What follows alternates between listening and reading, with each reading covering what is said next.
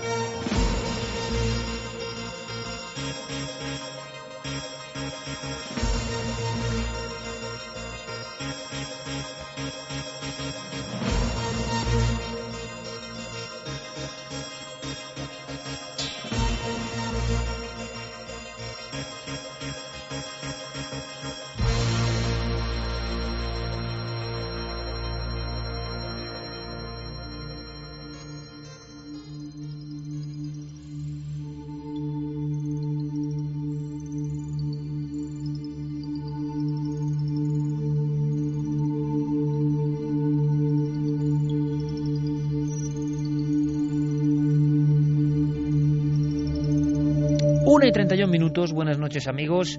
Programa muy especial porque de alguna forma, de alguna forma, luego de las explicaciones, hoy prácticamente terminamos, finalizamos la temporada duodécima. Una vez más, gracias. Siempre esa palabra, después de 12 temporadas, de verdad que es un gusto, es un placer enorme. Pero os aseguro que os hemos preparado algo muy especial, muy interactivo, eh, muy para que afinéis el oído y muy para que participéis con todos nosotros. Es una noche llena de sorpresas, llena de contenidos.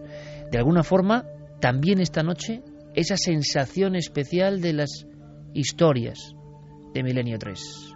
Así que, de inmediato, para que a la 1 y 32 sepáis los titulares de lo que vamos a contar, conectamos con esa música mágica. Ojo, las músicas hoy son absolutamente clave. La música, una vez más, como último anzuelo hacia el alma y hacia lo incomprensible y hacia lo misterioso, protagonista fundamental. Así que, por eso hago este aviso.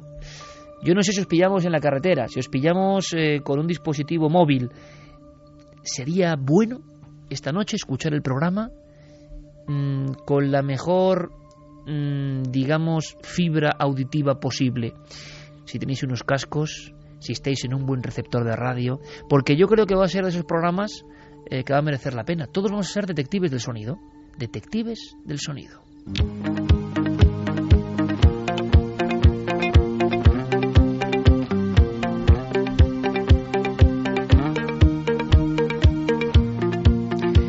Y yo no sé cómo sonará esta música que ahora impregna el micrófono y sale por todas partes, ya por todo el mundo, pero esta noche vamos a jugar con la magia de la música, vamos a jugar con los códigos. Habrá un código, a, algo así como el número áureo, proporción divina, no lo sé. ¿Hay un código oculto digno de la conspiración dentro de la propia música? No, el Star Platinum ha sido de alguna forma también la sintonía que nos ha llenado de energía, que nos ha proporcionado sensaciones buenas y con la que arrancamos. Y esta noche, aunque sea la última de alguna forma a nivel oficial, no podía ser de otra forma. Saludamos a todas las personas, a los miles que no solo conectan con nosotros a través de la radio convencional, sino a través de las redes. Ya estamos todos, comienza el viaje.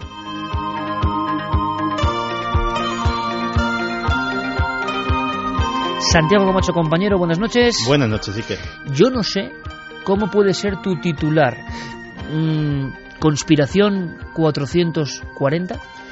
Fíjate que anda que no hemos hablado veces de la cualidad de la música para transformarnos, para inspirarnos. Incluso hemos hablado de música sagrada.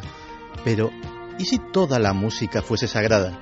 ¿Y si alguien en algún momento de la historia le hubiese robado esa cualidad?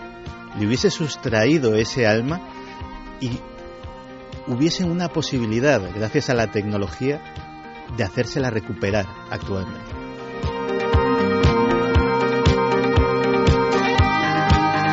Os voy a confesar que hace tan solo unos minutos yo estaba eh, junto a Fermín Agustí, escuchando una serie de documentos sonoros, de músicas, algunas muy conocidos, eh, sintonías, tanto autores como composiciones realmente célebres dentro del mundo de Milenio 3. Y me preguntaba, bueno, yo creo que soy capaz de discernir aquí, de descifrar algo. ¿La audiencia será capaz? Seguro que sí, porque es más capaz que yo. Pero esta noche a través de la radio comprenderemos algo de ese código oculto de la música. ¿Va a aflorar ese código oculto? ¿Vais a escuchar directamente vosotros esas diferencias entre la sabiduría que está en toda la música y quizá la deformación o desviación que han hecho con ella?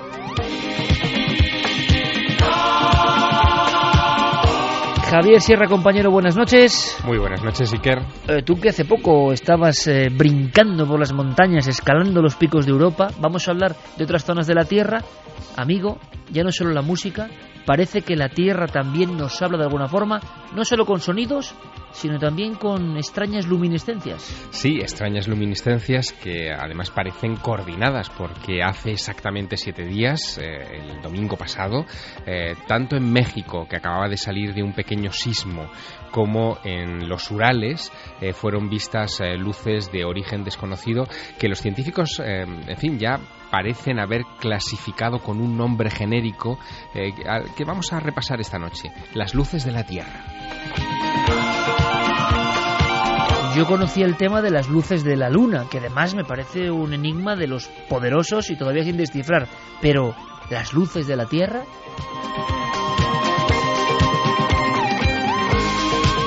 Javier Pérez Campos, compañero, buenas noches. Muy buenas noches, Iker. Hablando de tierra, de riscos, de luces, de misterios, de códigos, vamos a adentrarnos seguramente en uno de los misterios que están en las antípodas nuestras. Siempre se contaba aquella historia, no sé si es real o es leyenda urbana, que si uno excavaba en la plaza del Pilar de Zaragoza, salía en Nueva Zelanda. Se decía, ¿verdad? Te como aragonés lo sabes. Se decía, sí.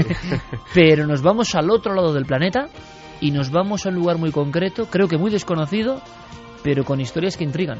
Sí, en el sur de Australia precisamente existe un lugar que para los aborígenes está maldito, un lugar que ha sido escenario de apariciones de extrañas luminarias, de seres humanoides, de escrituras todavía sin descifrar, pero sobre todo, Iker, también de desapariciones, desapariciones de personas que no han vuelto a ser vistas en la faz de la Tierra. Precisamente por eso a ese lugar lo llaman la montaña que come personas.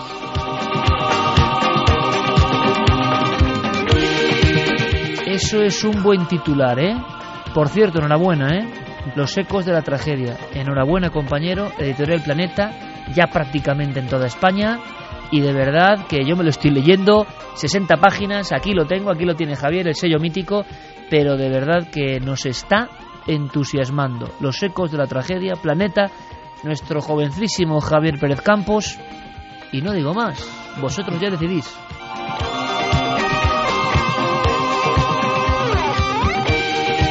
Por supuesto, vías de contacto cada día tan importantes, cada día a través de ellas recibimos tanto afecto, tanta información, tanta interconexión y el sentimiento de que en muchos países ya estamos todos como en una misma comunidad, ¿no? Ese sentimiento se ha ido acrecentando, cimentando a lo largo de esta duodécima temporada, que de alguna forma hoy termina en este formato y que tenía un reto que era muy complicado, muy complicado yo creo, ¿no? Que es estar pegados a la absoluta actualidad. Ahora nos parece ya lo normal, pero es que fue un reto que, que nos inventamos un poco entre todos, ¿no? Y una parte muy importante fue Carmen, eh, que tenía claro que teníamos que ir por esa vía, así que yo creo que ha sido una vía que nos ha dado grandes satisfacciones y sobre todo porque uno cuenta aquí con un equipo absolutamente extraordinario, que es quien tiene todo el valor, ¿no? Y todo el talento. Carmen, buenas noches.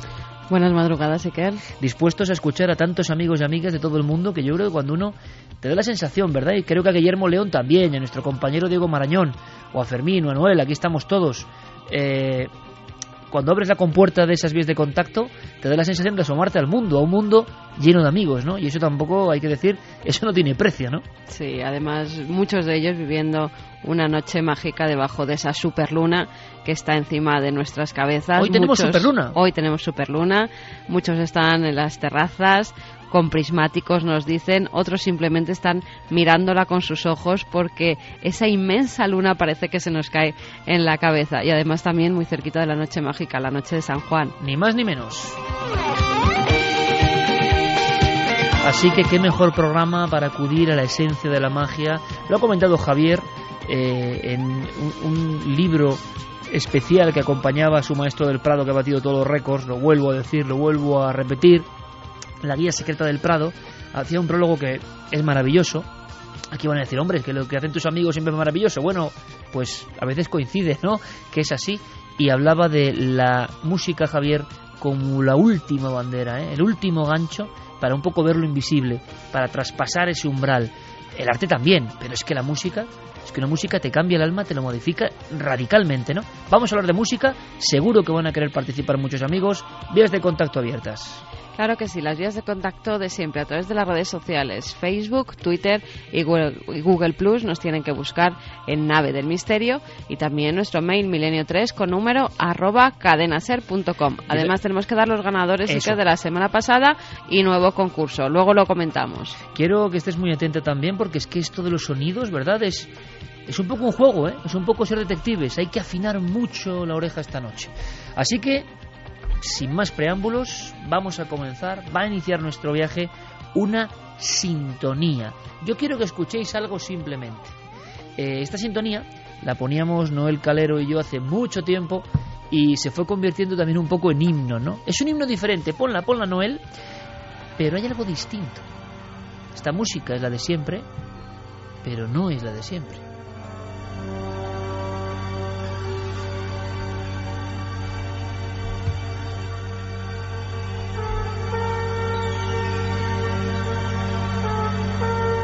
Yo creo que muchos estarán ya sintiendo los acordes de un clásico de Pink Floyd, tan clásico que sobre él pivotan las reflexiones de Cuarto Milenio y han aparecido sus notas muchas veces, ¿no? Como un ensalmo mágico. Sigamos escuchando porque en esta música hay algo, algo distinto y seguro que muchos amigos ahora mismo en vivo estarán pensando, distorsión, más agudos, ¿qué demonios pasa aquí?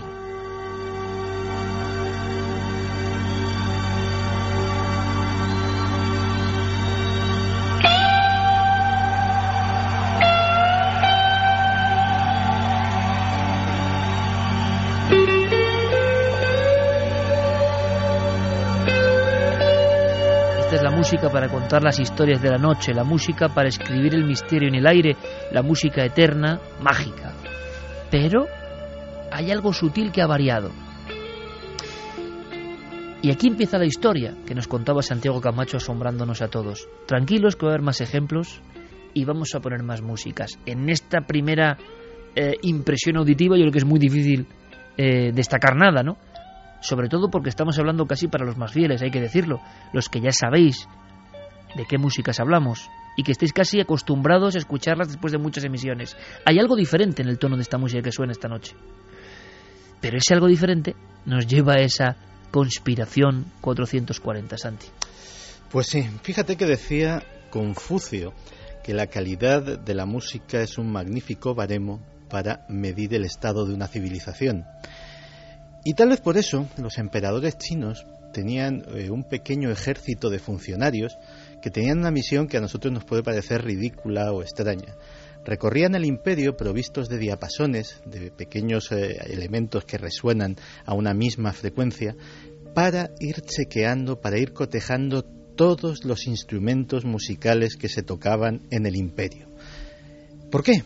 Porque creían que la música efectivamente tiene un poder, una influencia sobre los seres humanos, que transmite emociones, que transmite sentimientos, pero que cambiada de tono, que emitiendo otro tipo de vibraciones, afinada de otra manera que no sea la correcta, esas emociones podían cambiar, esos eh, sentimientos podían ser diferentes y eh, la alegría o la introspección o quién sabe si la elevación del alma, pues podían convertirse en otra cosa muy distinta apenas si se cambiaba medio tono.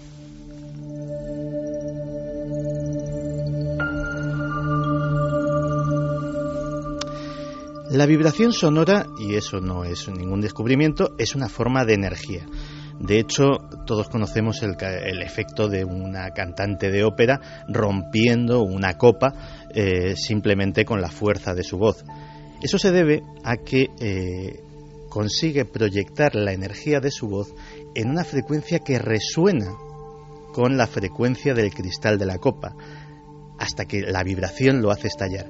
Y es que cada cosa en este planeta, en este universo, tiene una frecuencia vibratoria propia. Se puede sincronizar con una onda sonora y se le puede transmitir energía para que resuene. Todo emite un sonido, por tanto. Todo emite un sonido. Y de hecho, eh, fíjate que nosotros, que somos eh, un 70% de agua, el agua es precisamente una de las cosas más reactivas al sonido de todo el universo. Prácticamente se modifica, se transforma. Eh, cada vez que le llega una onda sonora. Así que es lógico, es lógico que, por ejemplo, múltiples estudios hayan descubierto que nuestras ondas cerebrales, nuestro ritmo cardíaco, incluso procesos menos elevados, como puede ser el de la digestión, simplemente, se ven modificados cuando escuchamos música y dependen del tipo de música que escuchemos, cambian esas ondas cerebrales, cambia ese ritmo cardíaco o se altera esa simple digestión de una forma u otra.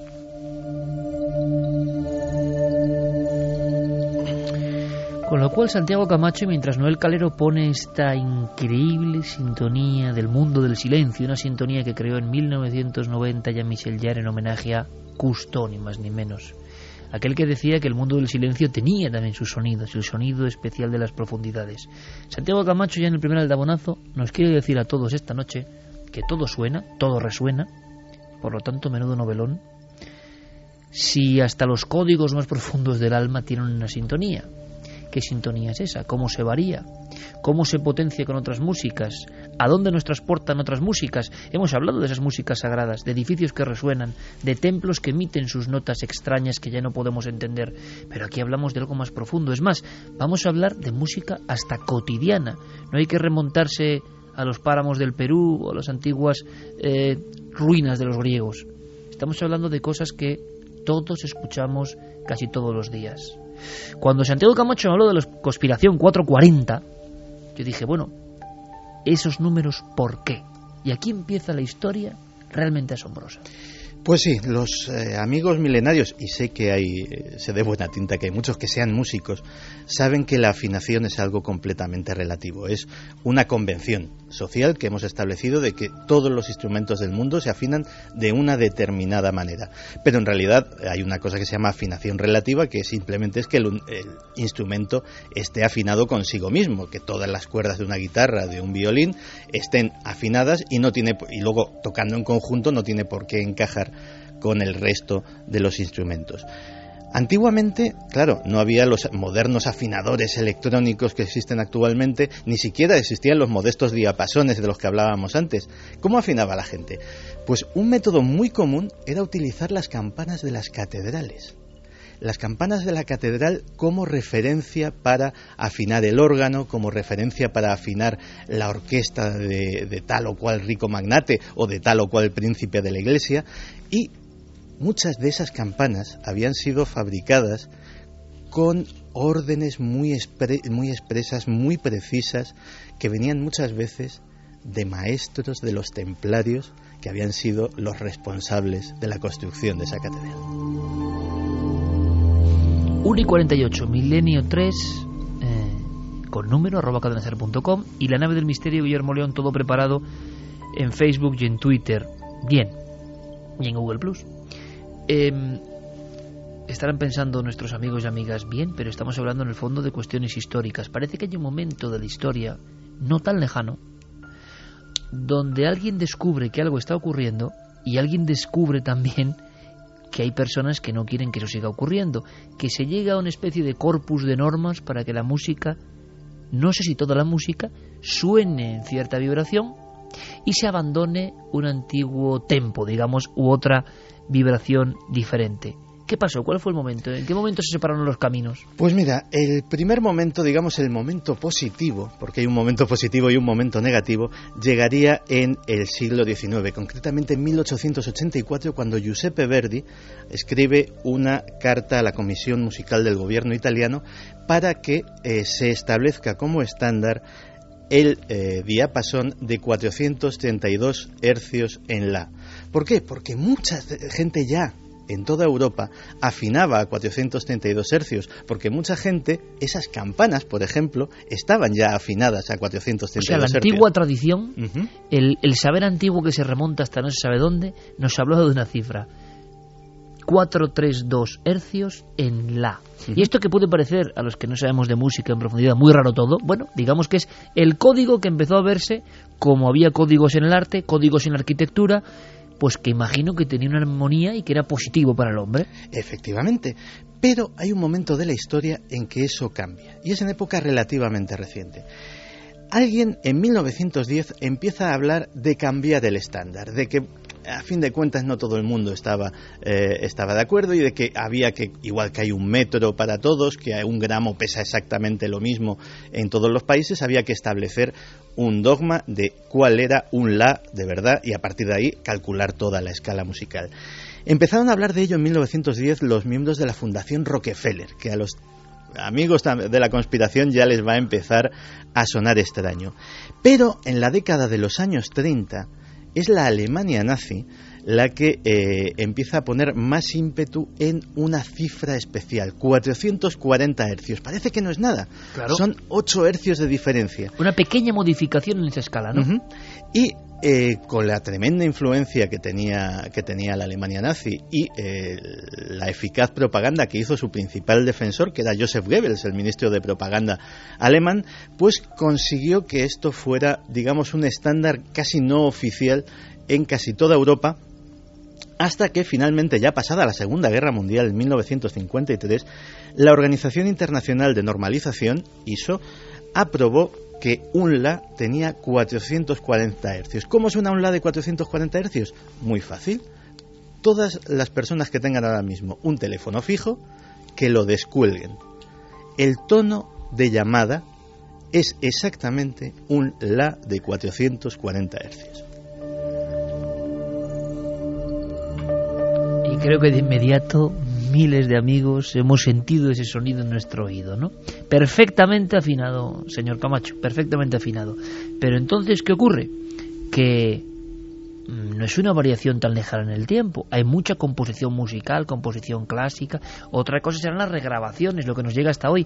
Pero se ha compuesto eh, gran parte de la historia de cierto tipo de música con ese otro código y de repente se cambia.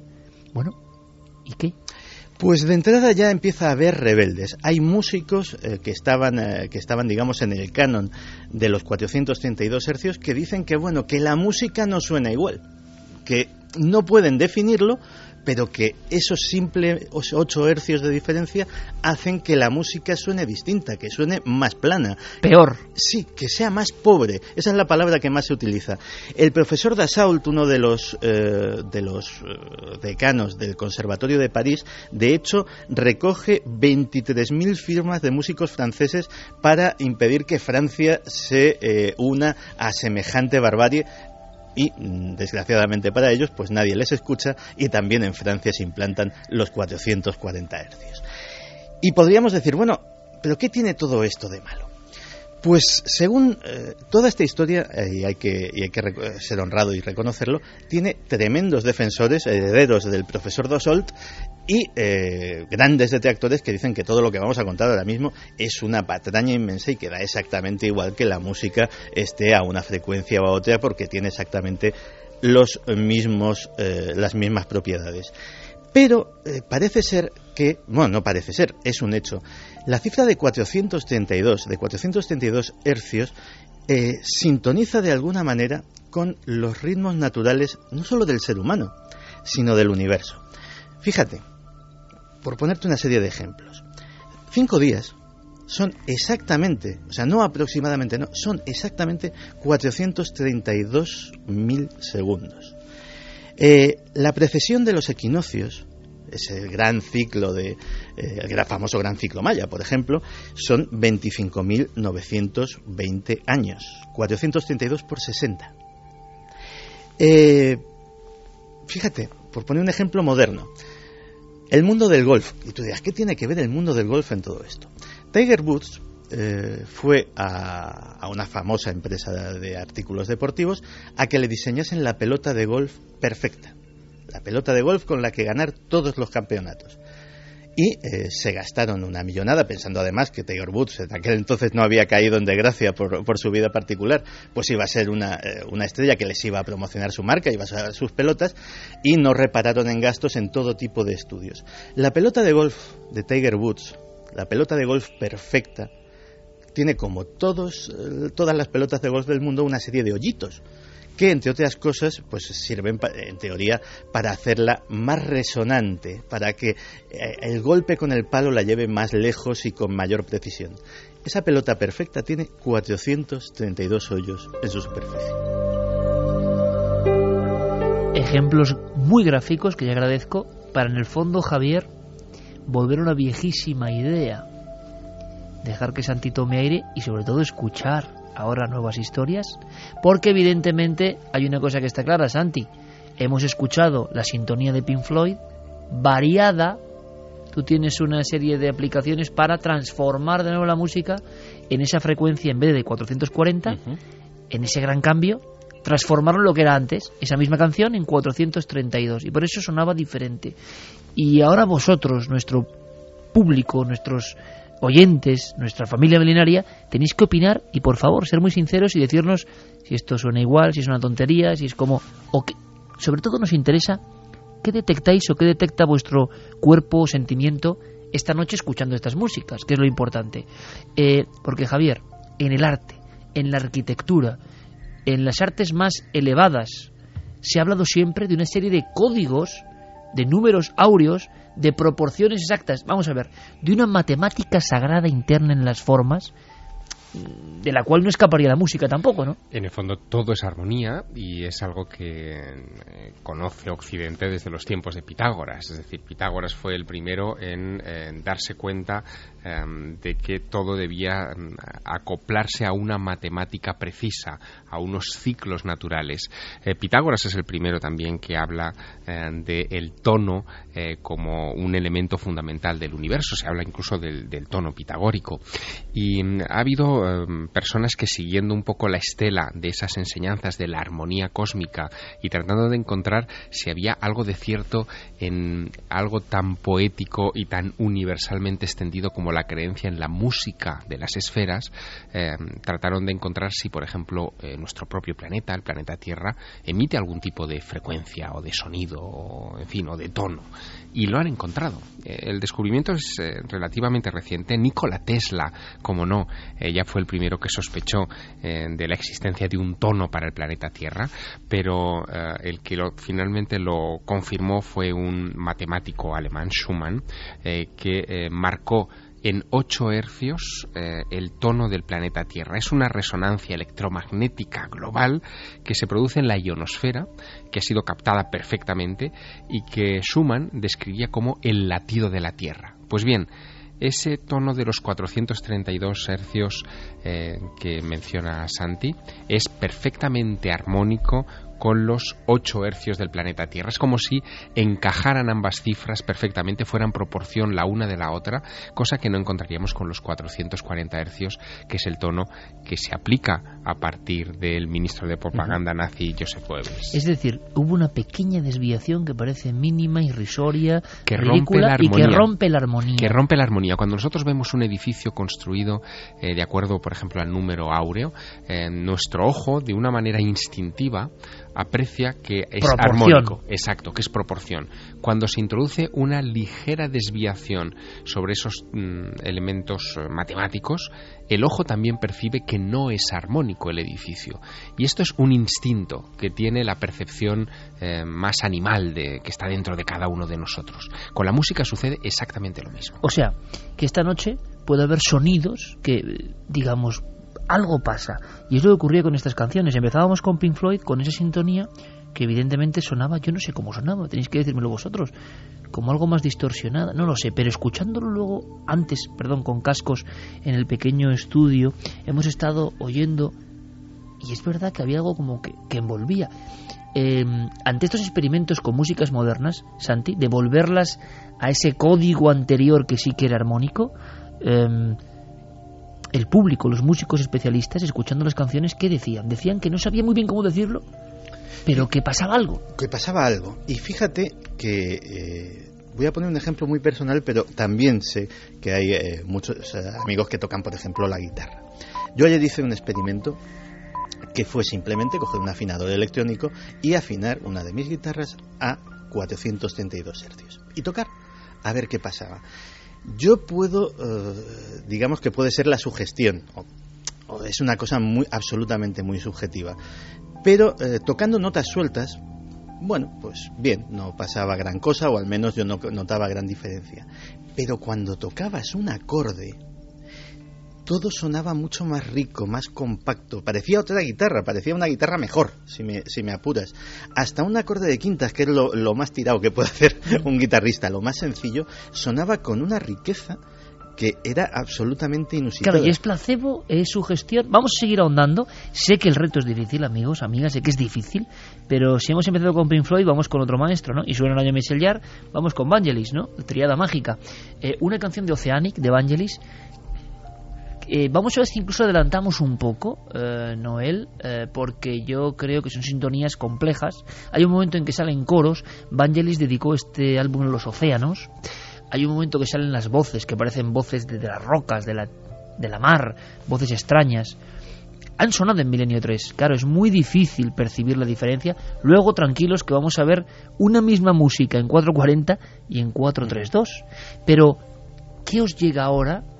Si tenéis sobre todo buenos cascos, buen equipo, estéis recibiendo bien la música, eh, quizá con receptor a la antigua usanza, ¿no? Eh, con todos sus matices, ¿qué os llega? Vamos con la experiencia. Vangelis Oceanic.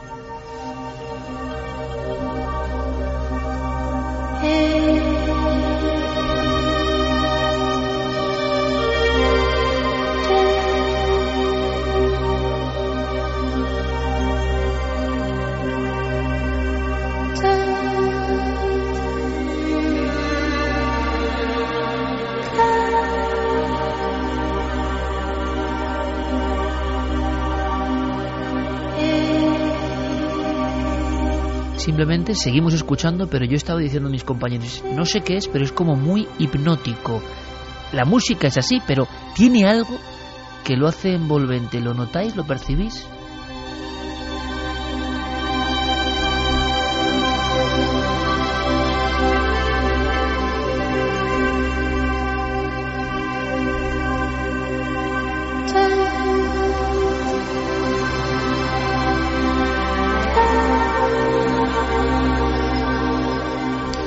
Mejor es así hipnótico porque, por ejemplo, esa frecuencia de Schumann de 8 hercios también se corresponde con la frecuencia de las ondas alfa, las ondas asociadas a la meditación, a los estados más elevados del espíritu.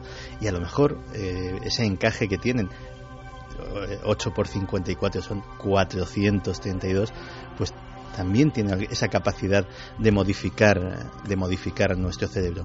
Hay quien, eh, quien dice, y de hecho eh, se ha se ha sometido a personas con, eh, con escáneres cerebrales, con encefalógrafos, a eh, música de este tipo, que la música a 432 Hz ayuda, es como aquel famoso emisync que, que en tiempo se utilizaba, ayuda también a sincronizar ambos hemisferios cerebrales. Escuche, a ver si sincroniza, Santi, escucha,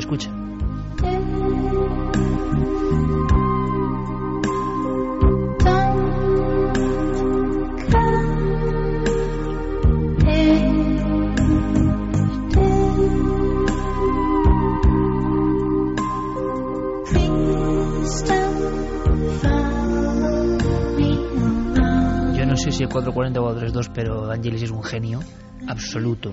O sea, esto es, esto es música que solo puede hacer alguien de verdad. No sé si puede parecer sencillo, no. Alguien muy elevado, con un espíritu muy elevado. Oceanic Vangelis.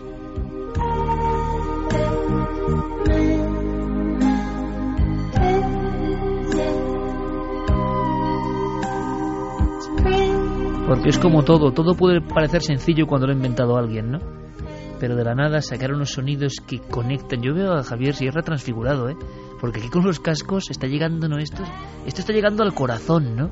Es una calidad, es, es algo que tampoco sabemos definir muy bien, pero que está sonando. Es la creación de un artista genial, pero con ese pequeño plus, un pequeñísimo cambio.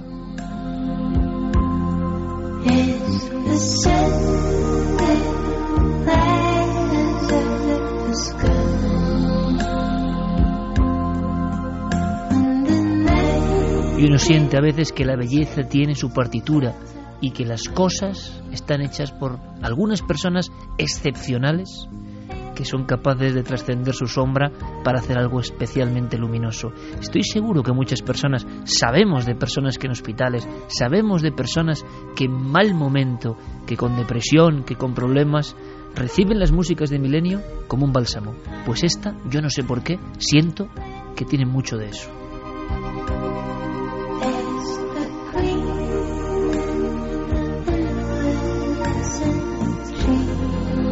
No hace falta idioma, no hace falta palabra, no hace falta bandera, no hace falta mensaje. Simplemente es, quizá está muy bien elegida, la armonía, la armonía profunda del alma de la tierra. Tremenda la experiencia, por lo menos para nosotros, envolvente, maravillosa, mágica. Ahora, ¿será subjetivo todo esto o no? Eh, Carmen, ¿están llegando ya impresiones? Claro, igual todavía no ha habido mucho tiempo para somatizar un poco, ¿no? Esta maravillosa sintonía de Evangelis que cambia mucho de la original. Es decir, que es ya muy buena la original, pero con el toque 432 tiene algo que yo no sé qué. Un no sé qué, que qué sé yo, ¿no? Como dice Arevalo, provincia de Ávila. ¿Eh? Como dices tú más bien. Sí, también, también. Pero se lo escuchó un carnicero en Arevalo, eso. sí que hay impresiones ya de la gente y además de todo lo que ha contado Santi. Mira, por ejemplo, David Cron dice, la música, los tonos de esta noche me están haciendo vibrar, nunca mejor dicho. Fernando Turnil, escuchar así la música hace que ésta se vuelva algo más, se convierta en tu compañero, en uno más y trasciendes con ella, más allá del universo. Coco Fernández dice entonces la música de Mozart, siempre recomendada para el mejor aprendizaje de los niños, con soporte actual no debería funcionar igual a nivel emocional, ¿no? Marisol Sánchez Parra, preciosa canción, te conecta con algo ancestral. Irene Herrero Cuesta, suena como si estuvieras buceando en una aureola de paz. Sí, él lo pensó así, Bañeri lo pensó así. Pero vamos a hacer una cosa, más allá todavía, es maravillosa esta canción. Es maravillosa en 440 también, ¿eh? Pero en 432 llega el momento en que tenemos más idóneo, porque si no la confusión puede ser grande, tenemos más músicas, tranquilos, tranquilas, que vienen aquí, pero vamos a hacer el momento de la prueba del algodón, si os parece, ¿no? Yo creo que es necesario la variación. Y hemos elegido dos músicas. Una, un auténtico himno, y no tiene que ver con las músicas del misterio, aunque es una música hermosa, maravillosa, arquetípica, creada por un genio como John Lennon, ¿no? Algo que fuera absolutamente reconocible por todo el mundo. Que, eh, cada uno de nuestros oyentes tuviera casi grabada en el ADN esa canción y pudiera apreciar fácilmente la diferencia, aunque vamos a poner eh, también, digámoslo así, la original. De hecho, eh, a pesar de que aquí en Cadena Ser, lógicamente, pues tenemos, tenemos esa canción, pero he traído yo las dos grabaciones para que estén grabadas exactamente con el mismo equipo, exactamente con la misma ecualización y exactamente con la misma calidad. Oficialmente son clones, es decir, no hay ninguna variación en la ecualización, no ha hecho ningún cambio. Es misma grabación. Es misma grabación, eh, grabada con el mismo equipo exactamente en las mismas circunstancias, procedentes de la misma grabación original, es decir, del mismo, del mismo, del mismo fichero, y lo único que cambia es que una se respeta exactamente su entonación y la otra está levemente variada para encajarla a los 4.32. Vale, ¿y qué te parece? ¿Que escuchemos primero en 4.32 o en 4.40? Esa es mi pregunta. Vamos a, fíjate que eh, lo he estado escuchando varias veces y yo creo que el cambio es eh, más notorio si se escucha primero a 4.32 y luego se vuelve a escuchar la grabación original de siempre. Fermín, lo tenemos preparado. Vamos con Imagine, ahí es nada, ¿no? Eh, ¿Te acuerdas, Carmen, en Nueva York, en Central Park, cómo tocaban, cómo se animaba la gente a tocar Imagine? con Imagine grabado en el suelo qué imagen, qué, qué potencia. Bueno, Además pues, se iban uniendo los músicos eh, aficionados y la gente bailando y coreando las canciones. Frente al edificio Dakota. Sí, señor. Exactamente. sí, señor. Qué, qué, qué, bella estampa y qué contraste también de luz y de sombras, ¿no? A veces. Bueno, vamos a hacer la experiencia y ahora sí que hay que estar de verdad, eso, detectives del sonido. Hemos prometido un programa ultra interactivo y seguimos, Carmen sigue recuperando todas vuestras cuestiones, opiniones y palabras. Bien, vamos a ver. Primero, lo dice el amigo Santi, ¿eh? él sabe. Imagine como sonaría antes del pequeño cambio, entre comillas, ¿eh? impulsado por los nazis. ¿Cómo sonaría en la época positiva, en ese 4-3-2? Sorprendente, escuchamos.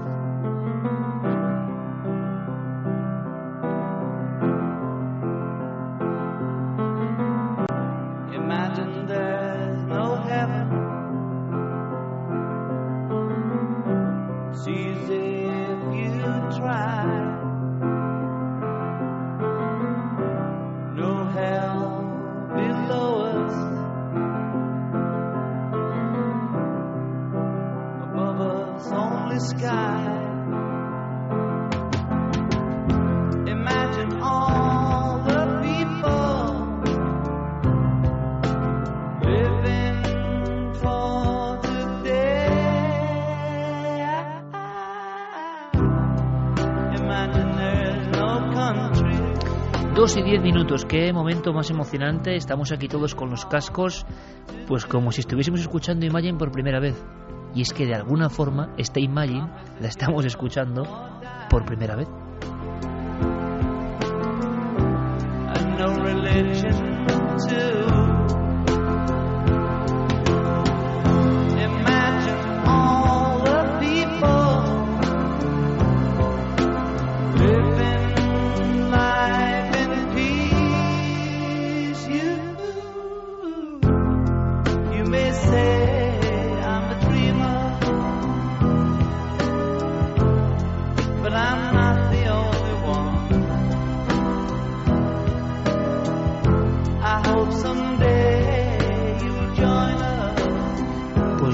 Son los 432 o los 440 o la sugestión o la sintonía y armonía que tenemos aquí, pero yo estoy escuchándolo como si fuera la primera vez. Me está llegando eh, a, lo más hondo y espero que le ocurra a los oyentes. Javier Sierra no me hace falta más que verle la cara porque está realmente emocionado. Está, ¿qué está pasando aquí en este estudio esta noche? Yo no sé qué está pasando, pero la música parece que que te atraviesa, que las partículas de tu alma están siendo atravesadas por una oleada de algo que suena, caramba, como nunca antes ha sonado, ¿es posible?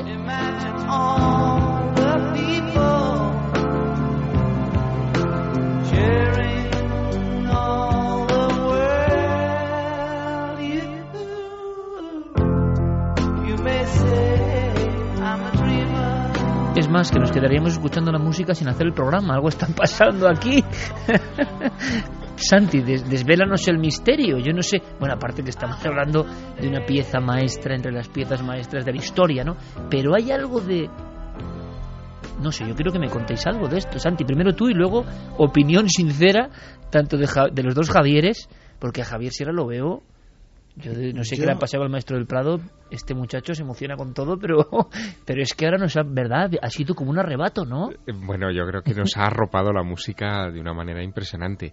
Arropado, has dicho, y es lo que decían algunos músicos. Claro, porque ese es el, el efecto que, que, causa. De alguna manera, mm, eh, la, la música te envuelve, mm, eh, entras en un área confortable dentro de la música que sintoniza contigo, pero yo creo que lo más, digamos, gráfico para nuestros oyentes y para nosotros mismos aquí en el estudio sería escuchar esa versión en 440 para ver si percibimos la diferencia. Perfecto. Antes hay que apostillar algo, Santi, de lo que hemos escuchado. Simplemente no voy a no voy a mediatizar de ninguna forma a los oyentes, pero ahora me vais a confirmar si de verdad estoy sugestionado porque a mí yo sí notaba una cosa eh, cuando volví a escuchar la de 440. Claro, yo no lo sé, ¿eh? igual es eso, que escuchar Imagine nunca lo hemos hecho, aquí todos en silencio, casi reverencial, y se produce en salmo, ¿no?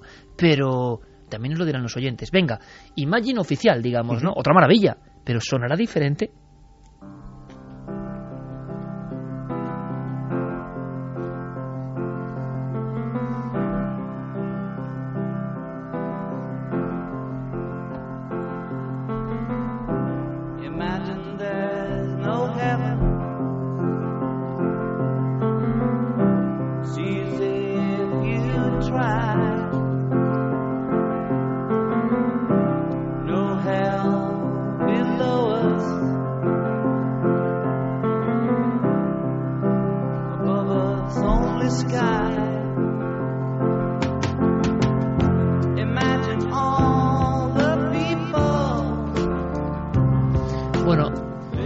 confesar, aquí en el estudio hay una expectación tremenda y todos estamos diciendo, esto no es lo mismo. Esto, ¿Esto es una ensoñación, una brujería o cosa de cuentos de caballerías que diría don Alonso Quijano? Pero hay algo, no sé qué será, que no nos parece lo mismo.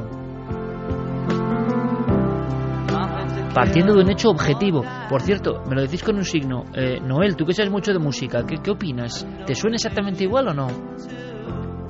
Distinto. Fermín Agustí, compañero.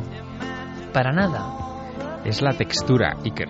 Es la textura de la música, es distinta. Y, y, por cierto que tenemos un, un, visitante de honor, a Mayuro Lizari, compañero de esta cadena y hoy un experto ¿eh? en redes sociales, colega periodista. Oye, a ti que tú que eres un gran conocedor de John Lennon, varía de verdad, nunca habías hecho la experiencia, ¿verdad?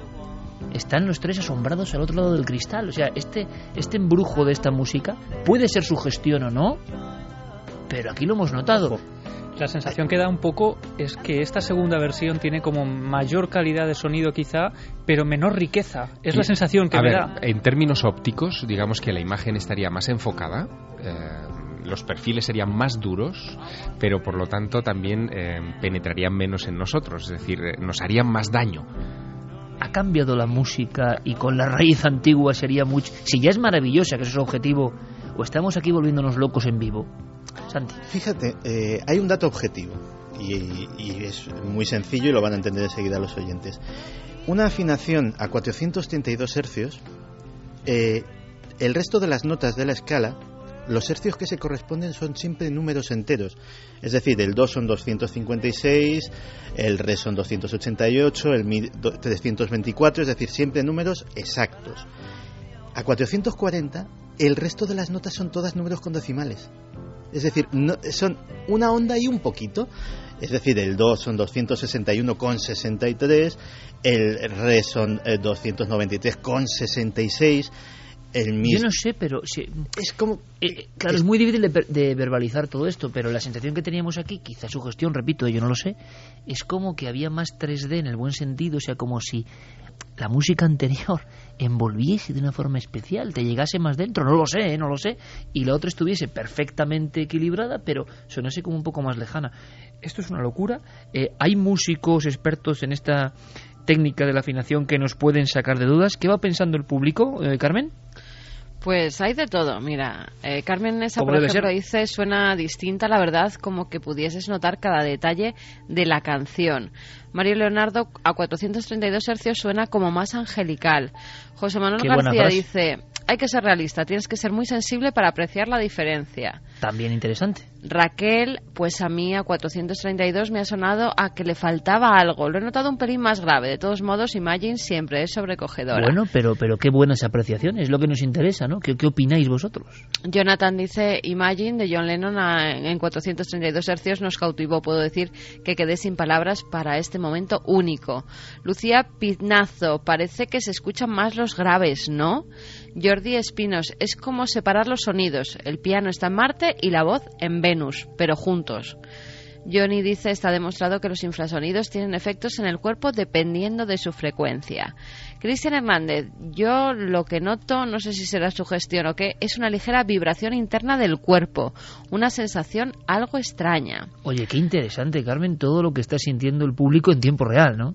Sí, muchas muchas cosas y lo que hace ver en cada persona la música que claro, además cómo lo está hay... experimentando cada ser humano, ¿no? Exacto, y cómo los que lo están viendo, por ejemplo, desde el Monte Avantos, que hay gente que lo está viendo desde la Cruz del Niño y con esa superluna y oyendo estas músicas, pues siente cosas diferentes. Fíjate que un factor a tener en cuenta, pero muy muy en cuenta, sería la edad de nuestros oyentes, porque el oído eh, se va deteriorando con la edad y sabemos que, por ejemplo, hay frecuencias que las escuchan los adolescentes o, o, o, las personas hasta cumplir los 30 años y que a partir de una cierta edad se van perdiendo. Incluso sabiendo este componente del oído humano, eh, se han desarrollado armas acústicas, eh, por ejemplo, ese famoso elemento que llaman el mosquito, que es un arma antibotellón eh, que se está colocando en, en, algunas ciudades de toda Europa y que emite frecuencias entre los 16 hercios y medio y los 17 hercios y medio, que solo afecta a menores de 30 años y que les crea una sensación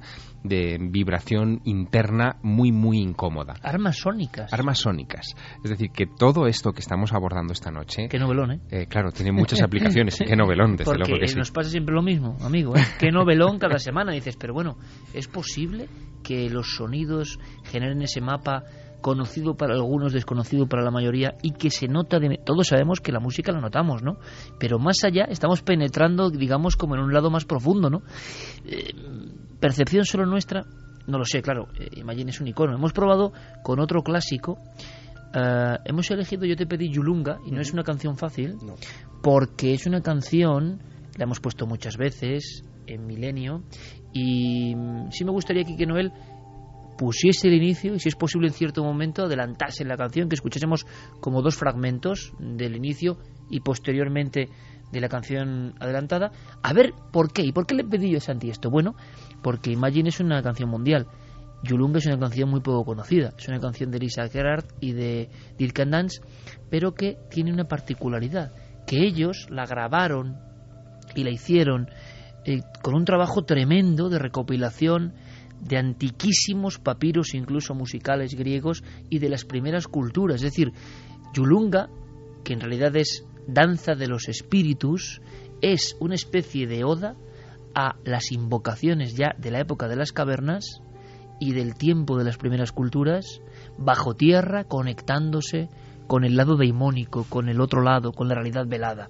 En ese diálogo que solo puede ser musical, parece, eh, surge Yulunga. Son unos recuperadores de la tradición, y habrá, claro, ya la música es muy rara, pero ¿habrá alguna diferencia? Esto va a ser mucho más difícil. Yulunga es otra de esas músicas que si uno escucha, yo lo recomiendo, te abre las compuertas del alma y, y, transforma ¿eh? tu visión de las cosas y así la acompañas con alguna visión que para ti sea importante, impactante, pues ya es tremendo, ¿no? Pero hemos hecho la misma prueba, vamos a escuchar Yulunga, ese canto a los espíritus de Did Can Dance eh, en 432 hercios. Es decir, ahí combinamos una música destinada a esto, a abrir la puerta del otro lado, a llamar toc toc al otro lado, a ese lado donde todo es posible, y por otra cuestión, también tiene el aderezo de haber sido variada en su eh, vibración.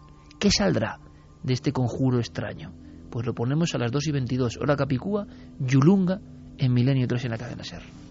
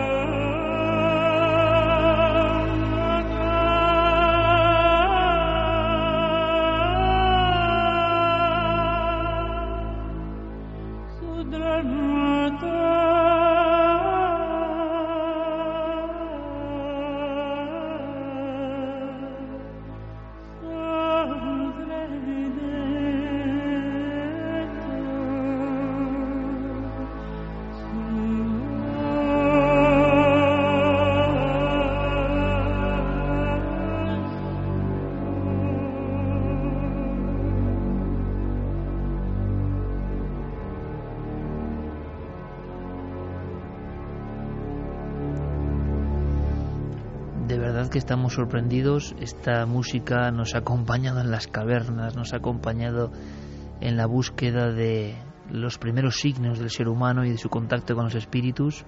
La he escuchado miles de veces, seguramente será una de las canciones que yo más he escuchado en mi vida trabajando, escribiendo.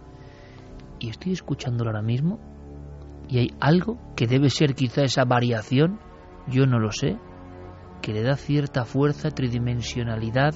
Algo ocurre porque yo lo noto distinto. Puede ser un hecho fortuito, subjetivo, no lo sé, pero quizá vosotros también lo estéis notando. Lisa Gerrard, su voz, hay que imaginarlo haciendo de Sibila de las profundidades y con su voz intentando llamar a los espíritus.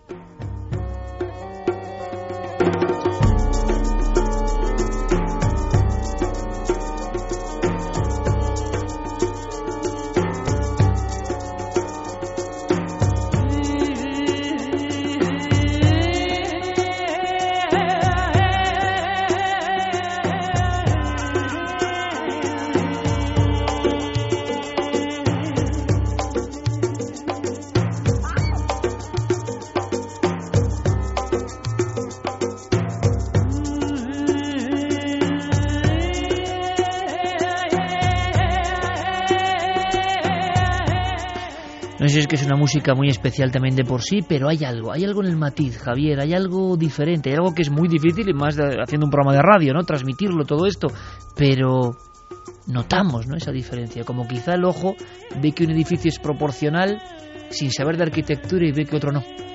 Bueno, esta es una música que arrastra, ¿no? Que, te lleva, a, en fin, a rincones donde tu mente creías que nunca iba a llegar. Eh, pero puesta así, con esta, con esta nueva visión, con este filtro, la verdad que adquiere un tono muy particular. Yo estoy un poco estremecido, la verdad, esta noche.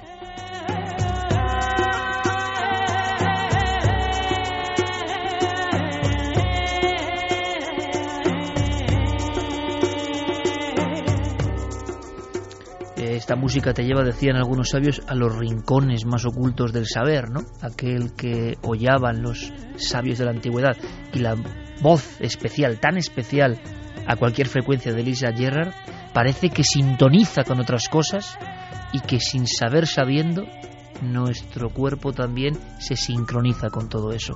Yo creo que incluso hasta lo lógico para salir un poco de esta especie de embrujamiento colectivo que estamos viviendo es simplemente, aunque sea por unos segundos, acabar de escuchar la invocación.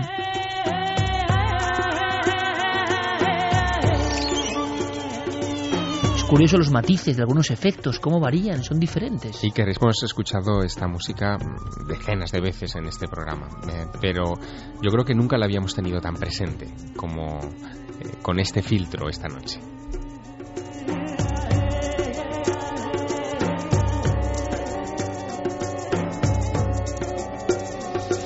Una música de invocación que ha conseguido conectar con esa frecuencia. Vamos a hacer una cosa porque si no con Yulunga vamos a acabar invocando algo realmente y tampoco es cuestión. Eh, vamos a hacer un cambio radical para saber hasta dónde llega esto, ¿no? Bueno, pues tenemos alguna música que aquí sí que va a ser complejo, creo yo, y difícil, como Mozart. Eh, tanto se ha hablado del efecto Mozart, ¿no? Eh, otro genio y evidentemente otro hombre yo creo que une a todos los artistas que hemos eh, puesto aquí sus músicas, ¿no? Que tienen una cumbre. También estamos escuchando, ojo, canciones de una gente en la cúspide de la creación, ¿no?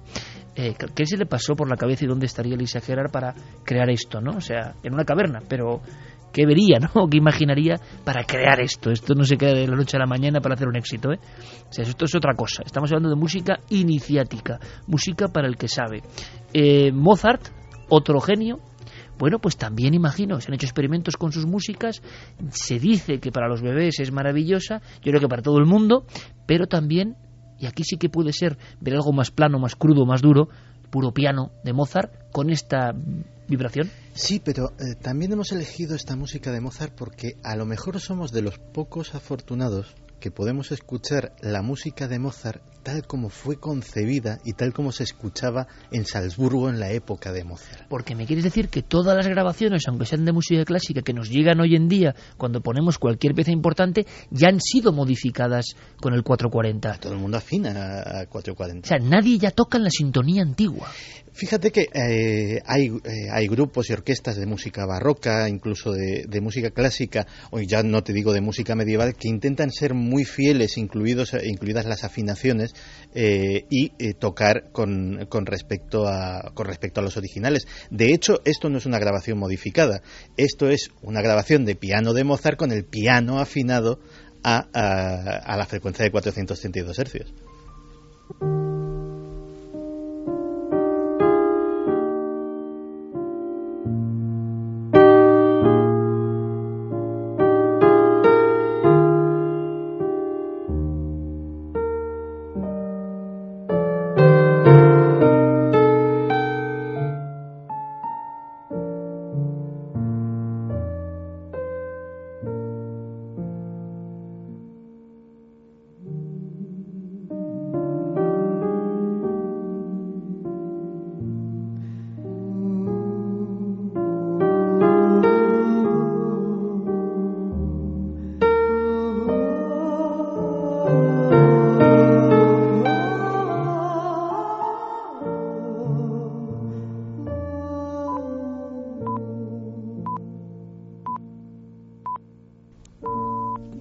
Que alguien hablaba de música angelical, ¿no? En cierto momento y estamos recorriendo los tiempos, las generaciones, y si algo une todo esto, es que da una sensación, yo no sé si de paz interior o de qué, pero que aquí lo percibimos, ¿y vosotros?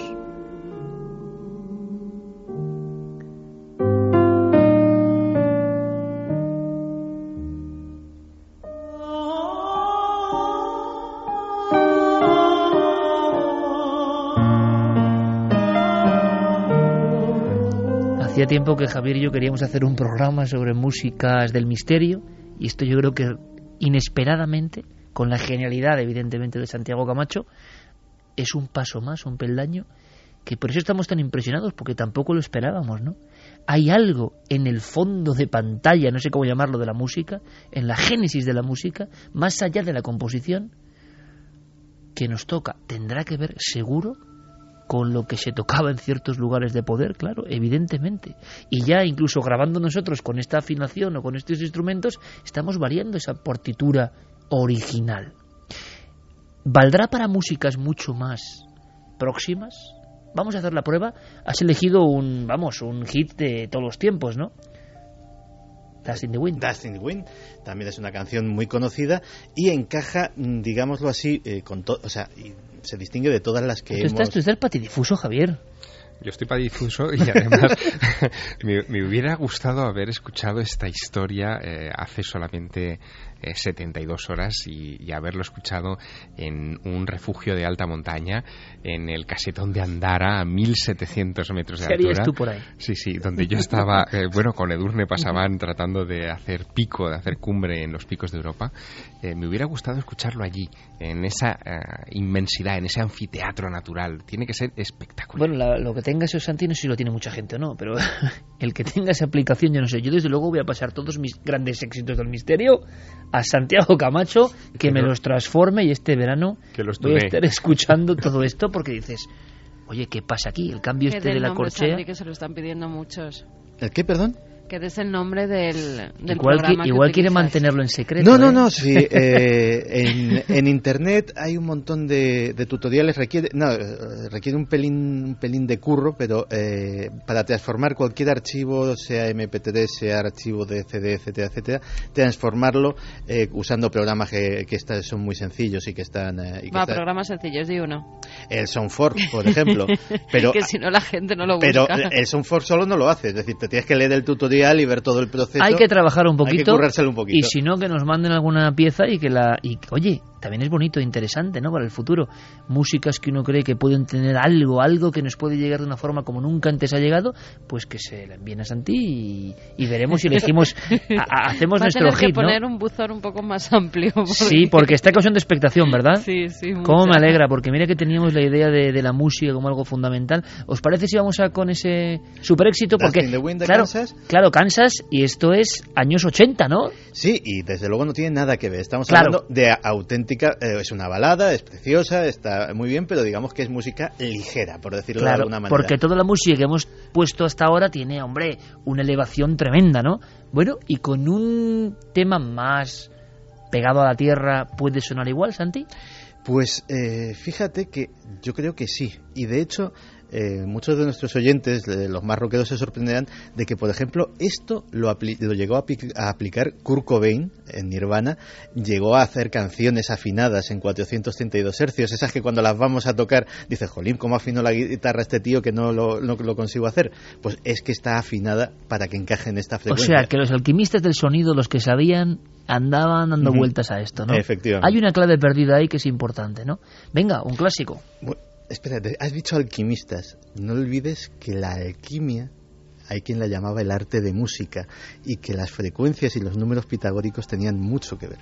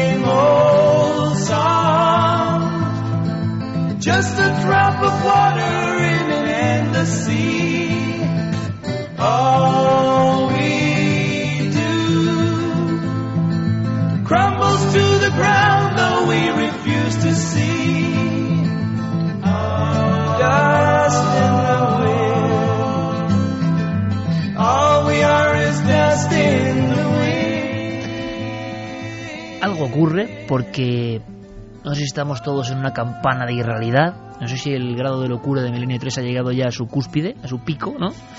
Pero desde luego cuesta hasta ponerse por encima de las canciones, ¿no? Pero hay algo, incluso en las canciones más modernas, que evidentemente yo creo que no tienen la potencia de las otras, pero demuestran que en una obra bien hecha hay algo que hace que esta canción esté más pegada a nosotros. Y no sé muy bien qué es. Y creo que en la incógnita además el problema es que es muy difícil que sea desvelada. Si el código 432 venía de los antiguos arquitectos del sonido, se fue trasladando como tantas otras cosas y en cierto momento se varió, ahora llegamos al kit de la cuestión. ¿Se varió por algún motivo? Aquí está la gran conspiración, ¿no? Claro, es que eh, es lo que, lo que dicen, digamos, por eso estamos hablando de conspiración, los más suspicaces, que Goebbels, la Fundación Rockefeller y quién sabe qué otros poderes, lo que quisieron es robarnos la música. Lo que quisieron es que la música dejase de transmitirnos, dejase de eh, empujarnos como lo hacía y nos llevase a esas frecuencias que transmiten más inseguridad, más desequilibrio, más de inarmonía que en vez de sincronizar esos hemisferios cerebrales, pues los hacen trabajar de una, de una manera discorde. Y quién sabe, eh, yo tengo mucha, mucha, soy un gran amante de la música y tengo mucha oída- música oída en mi vida. Y simplemente esta canción, que de hecho te puedo asegurar que nunca ha sido ni de las que más me han gustado, eh, simplemente ver cómo cambia la discriminación del sonido de cada instrumento, de cada voz. Normalmente eh, yo esta canción la he oído mucho más empastada de alguna forma, todo más eh, sólido y menos definido. Y sin embargo aquí tiene otra vida, otra cosa. Y es la misma grabación, que es lo, lo realmente curioso. Un código que yo no sé si resolveremos, pero hay una cosa que está clara. Hablábamos del resonar de la Tierra y había un recado hace mucho tiempo de Javier Sierra, que al final no emitimos en su día, una de esas noticias que pasó, bueno, pues así, ¿no? Y que ahora la podemos cazar al vuelo. Hoy que hablamos también de luces de la Tierra. Es como si la propia Tierra, con sus armonías, su sentido, su partitura desconocida para el hombre, nos hablase y nos llamase, quién sabe ya, sin un SOS, ¿no? Pero lo cierto y verdad es que se habló, por ejemplo, de sonidos profundos de la Tierra y uno de los más espectaculares, es decir, en esa teoría de que todo resuena, era aquello de las dunas, ¿os acordáis? Cuando empezaron a ver en ciertos desiertos cómo sonaban las dunas y como si hubiese hasta cierta música, quién sabe si se puede interpretar. Yo creo que es un buen momento y además como colofón hemos comprendido que hay sonidos potentes que seguro que nos pertenecen, seguro que esa vibración está también dentro de nosotros, seguro. Bueno, pues también está en los elementos que pueden parecernos más muertos y que tienen su vida, como la arena, ¿no? La referencia mm, con la que tenemos que empezar este micro viaje que culmina el paseo que nos ha dado eh, Santi Camacho esta noche eh, es necesariamente literaria. En las mil y una noches ya se hablaba de que las dunas del desierto son capaces de cantar. Y aquello que parecía el ensueño de unos pocos locos y de eh, quizá eh, gente afectada por los espejismos del desierto ha terminado sobre la mesa de trabajo de los científicos. Y esta temporada, eh, justo a finales del año pasado, de 2012, eh, un equipo de la Unión Geofísica Americana publicó un informe sobre eh, la existencia de un cierto número de dunas cantarinas en todo el mundo. En una especie de inventario. Hasta los años 70 se habían localizado 30. Algunas eran famosas. Algunas, por ejemplo, eh, cerca de Río de Janeiro habían sido pisadas incluso por Charles Darwin eh, y anotadas en su diario de viaje como uno de esos lugares donde cuando se ponía el pie encima de las arenas, las arenas parecían emitir un cierto tipo de sonido o de quejido. Algunas Eso lo escribió incluso Darwin. hasta Darwin hay, alucino. hay- hay una referencia a ese respecto. Pero fíjate, en este artículo de la Unión Geofísica Americana eh, se inventarían ya más de 100 eh, lugares eh, donde están estas dunas que emiten esos sonidos peculiares cuando se las presiona de alguna manera, cuando alguien se desliza sobre ellas, por ejemplo, simplemente eh, sentándose en la cima de la duna y dejándose caer como si fuera un enorme tobogán, eh, la duna eh, emite un sonido, un sonido extraño.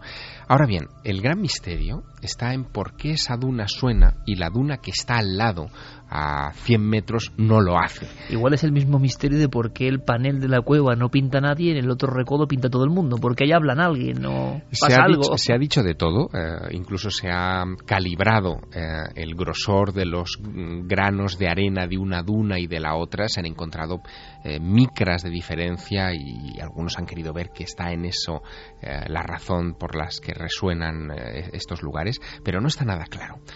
Si nosotros nos acercáramos mañana a Qatar, eh, a una de estas dunas que están inventariadas por la Unión Geofísica Americana, nos sentáramos en la parte de encima de la, luna, de la duna, como va a hacer un señor que vamos a escuchar ahora, y nos dejáramos deslizar, escucharíamos esto.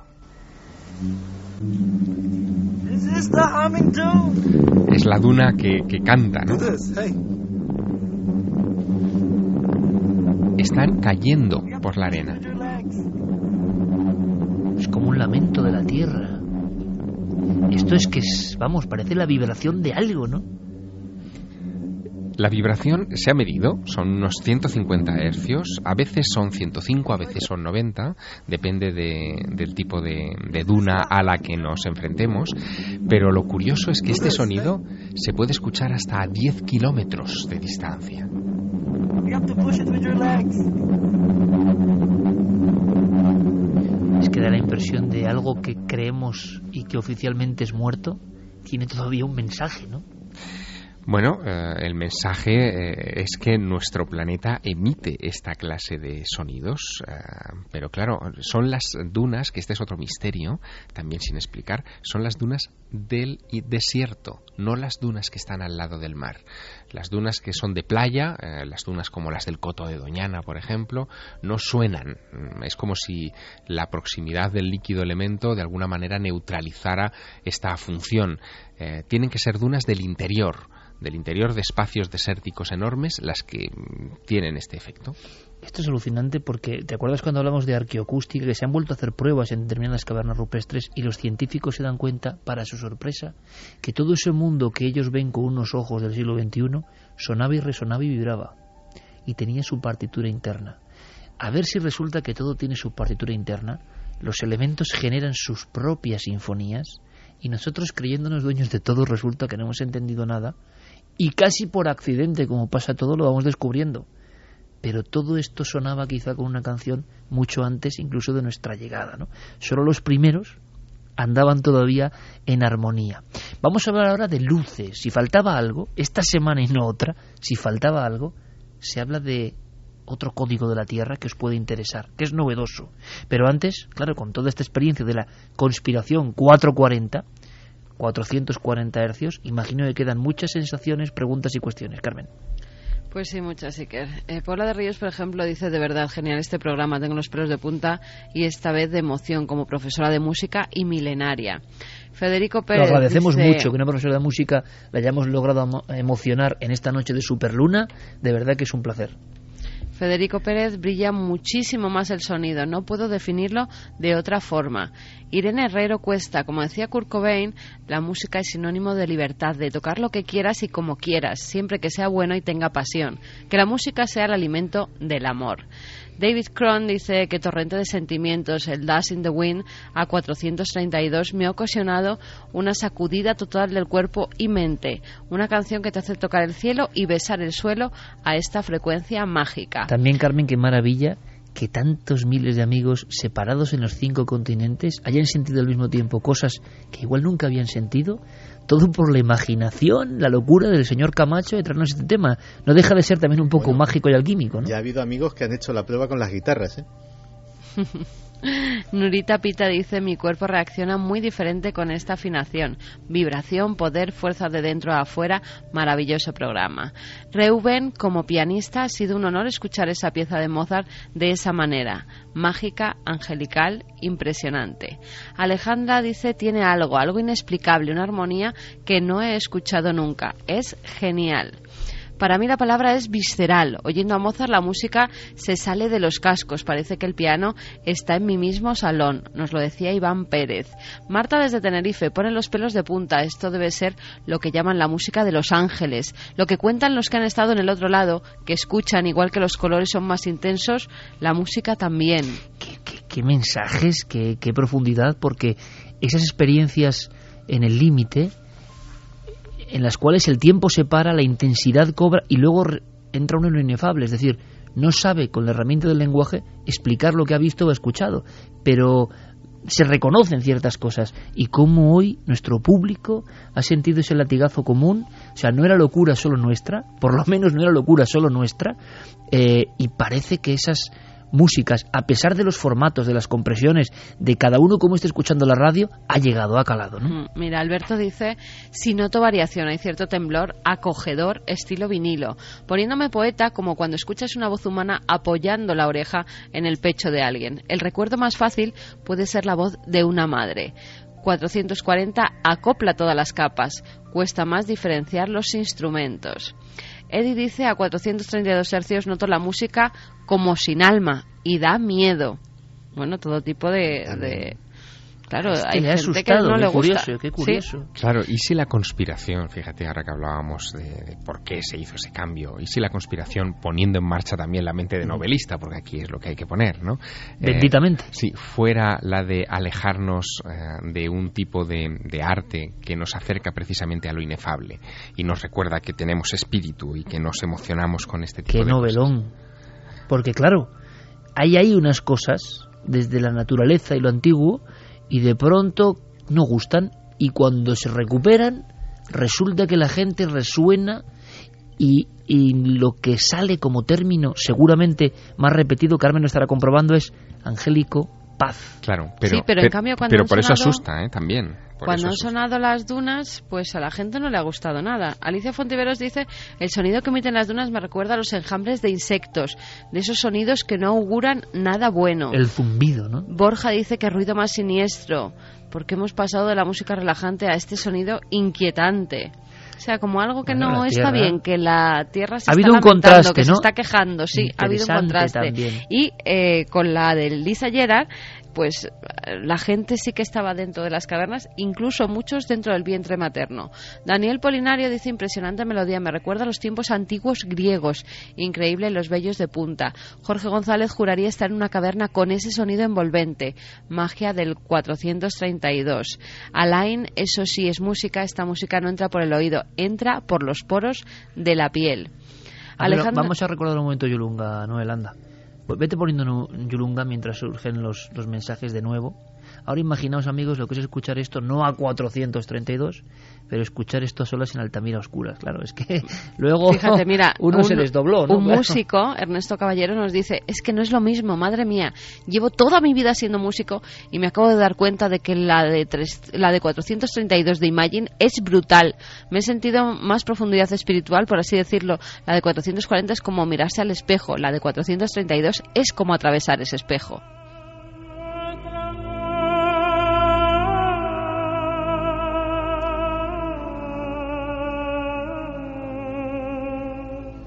Es una noche muy especial en Milenio 3. Es una noche donde de alguna forma sería esto casi una alerta musical, no sé cómo llamarlo. Parece que estamos invocando algo y nada malo, eh, o conectando con algo, o sobre todo eh, algo que en los tiempos que corren es muy difícil, ¿no?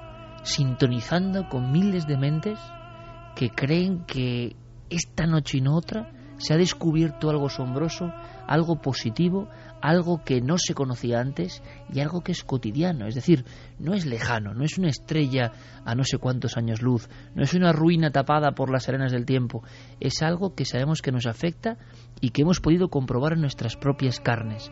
Es como si la gran invocación, como si la gran llamada al misterio, quizá la misma que quiso hacer Lisa Gerrard, qué trabajo, eh, pensadlo, eh, acudir a textos antiquísimos, a traducciones de tablas cuneiformes, a códigos incluso de música de las cavernas que se ha intentado interpretar, aunque nunca sabremos jamás lo que los primeros hombres en las cavernas, lo que nuestros hermanos de Altamira mm, compusieron y cómo sonaba aquello y cómo sentían aquello. Pero ella, sin duda y sobre todo a 432 hercios, nos da la impresión de que se aproximó al umbral de ese mundo.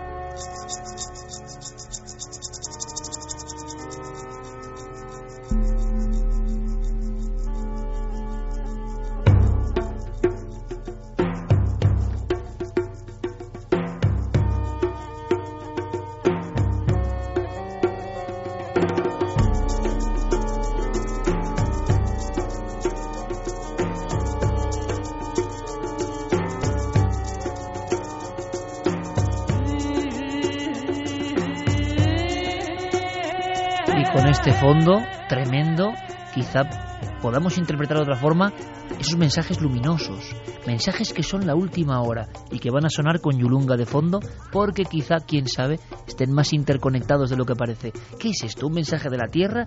¿Unos objetos volantes no identificados? ¿Qué es lo que ha pasado?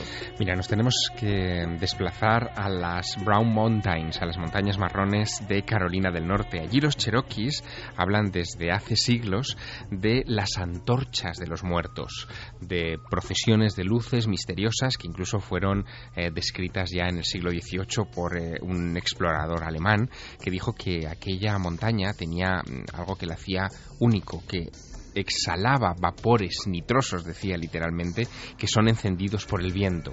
Se habló de gas de los pantanos, de emanaciones de gases de todo tipo, eh, luego se habló incluso de reflejos de las luces del ferrocarril, en fin, se le intentó dar eh, alguna clase de explicación científica. Pero es ahora, eh, cuando han intervenido varios organismos científicos de diversas partes del mundo, el Servicio de Prospección Geológica de ese estado, de Carolina del Norte, pero también la Universidad de Indiana, el Instituto Nacional de Geofísica y Vulcanología de Italia, cuando se ha creado una auténtica caza de la luz de la Tierra. De lo que se la trata. Luz de la Tierra, me parece maravilloso. De lo que se trata es de localizar los puntos del planeta donde eh, existen tradiciones eh, vinculadas a este tipo de luces y eh, tratar de determinar si tienen algún tipo de causa geológica real y se han hecho algunos descubrimientos, Iker, que esto es muy curioso. Por ejemplo, en el estado de Nueva York, en el parque de Chestnut Ridge, detrás de una cascada hay una llama eterna, es decir, hay como un tipo de llamarada permanente eh, que parece que está conectada con un depósito de gas a 400 metros de profundidad, pero que si uno ve las imágenes, eh, y algunas de ellas eh, circulan desde, desde hace unas semanas por internet, da la sensación de que se encuentra ante un lugar verdaderamente sagrado. Imagínate, la cascada de agua y detrás esas llamaradas que cada cierto tiempo exhala la tierra detrás de ellas, ¿no? En el Parque del Bosque de Cook, en el noroeste de Pensilvania, eh, también todos estos equipos de investigación eh, han eh, localizado otra de estas llamas eternas que parece que procede de unas prospecciones de gas que han alterado las mm, capas internas de la Tierra y han permitido esa fuga permanente de, fuego.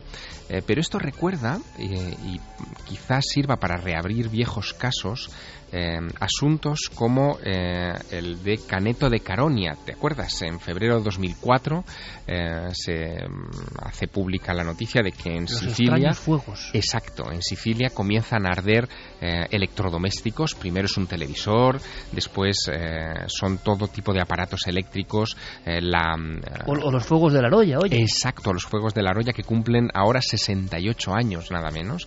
Ocurrieron en 1945 que también prendieron todo tipo de enseres y, bueno estuvieron a punto incluso de incendiar a una persona ¿no? bueno pues todo esto parece que mm, va a poder reabrirse y reinvestigarse desde la óptica de estos fuegos eternos o estas luces de la Tierra. En fin, eh, hay muchos, como te digo, eh, científicos implicados y sobre todo son este Servicio de Prospección Geológica del Estado de Carolina del Norte, también del Estado de Indiana, la Universidad de ese estado y este Instituto de Vulcanología de Italia, los que han eh, reunido esfuerzos, han empezado a publicar los primeros informes científicos de esta cuestión y parece que quieren dar resultados. Pero esto coincide toda esta, mm, eh, digamos, puesta en de largo de, este trabajo científico con algo que ha ocurrido esta semana. El pasado domingo, justo cuando estábamos emitiendo Milenio 3, las luces de la Tierra hacían su aparición sobre México Distrito Federal. Eh, en, ese, en esa madrugada de domingo, un temblor de tierra de 5,8 grados en la escala de Richter, viene precedida o al menos simultaneada, porque sobre eso ha habido mucho debate, con eh, algo que filmaron cámaras estáticas en varios puntos de la Ciudad de México. Eh, de repente, tres enormes relámpagos en el horizonte, a ras de suelo, dos gigantescos y otro más pequeño eh, quedaron perfectamente grabados en todas estas cámaras de vigilancia. Se ha especulado mucho sobre si pudiera tratarse de algún tipo de resplandor emergido de las fauces de la Tierra justo unos segundos antes del gran eh, terremoto de este. Como un aviso. Como si fuera un aviso, efectivamente. Eh, otros, en cambio, han buscado, han tratado de encontrar una explicación más natural. Permíteme, porque hace poco, yo no sé, Carmen, ¿verdad? Estábamos recibiendo informaciones de nuevas visiones de luces sobre qué? Sobre el volcán Popocatépetl. Mm. no era solo una anomalía captada por las cámaras, sino que sobre la misma eh, olla del volcán Volvían a introducirse en el volcán. Es que esto es muy Se extraño, veía ¿no? perfectamente, además, Esto que, paraba justo encima de, de la boca del volcán. Mm, Iba a gran velocidad, paraba y se introducía en, en- en lo que parece ser pues, pues la olla del volcán. Curiosamente, hemos tenido informaciones muy recientes, bueno, incluso esta misma noche, Javier, de personas que han visto eh, objetos, incluso una gran esfera de apariencia pulida, blanca, flotando en la oscuridad. No sabemos. Ha habido otros casos que nos han llegado con fotografías, incluso que creemos, evidentemente, que se trata de farolillos, que, por desgracia, para los que seguimos el misterio, los farolillos chinos, que aparte provocan más de un incendio, se han puesto como de moda, no sé por qué, quizá por verlo en algunas películas o lo que sea, y claro, a largas distancias son puras escuadrillas de ovnis, ¿no? Así que siempre la navaja de Ocan en este caso, lo lógico es que sean farolillos, no escuadrillas de ovnis, pero sí Además que, hoy mismo recibido información. fiesta que- Claro, claro, claro. Estamos en la franja, noche de San Juan, Vísperas de San Juan. Claro, muy complicada. Pero también la honestidad de nuestra audiencia, que, que muchos enviaban fotos y decían que habían visto algo que podemos descartar en la mayoría de los casos, que no se trata de ninguna cosa extraña.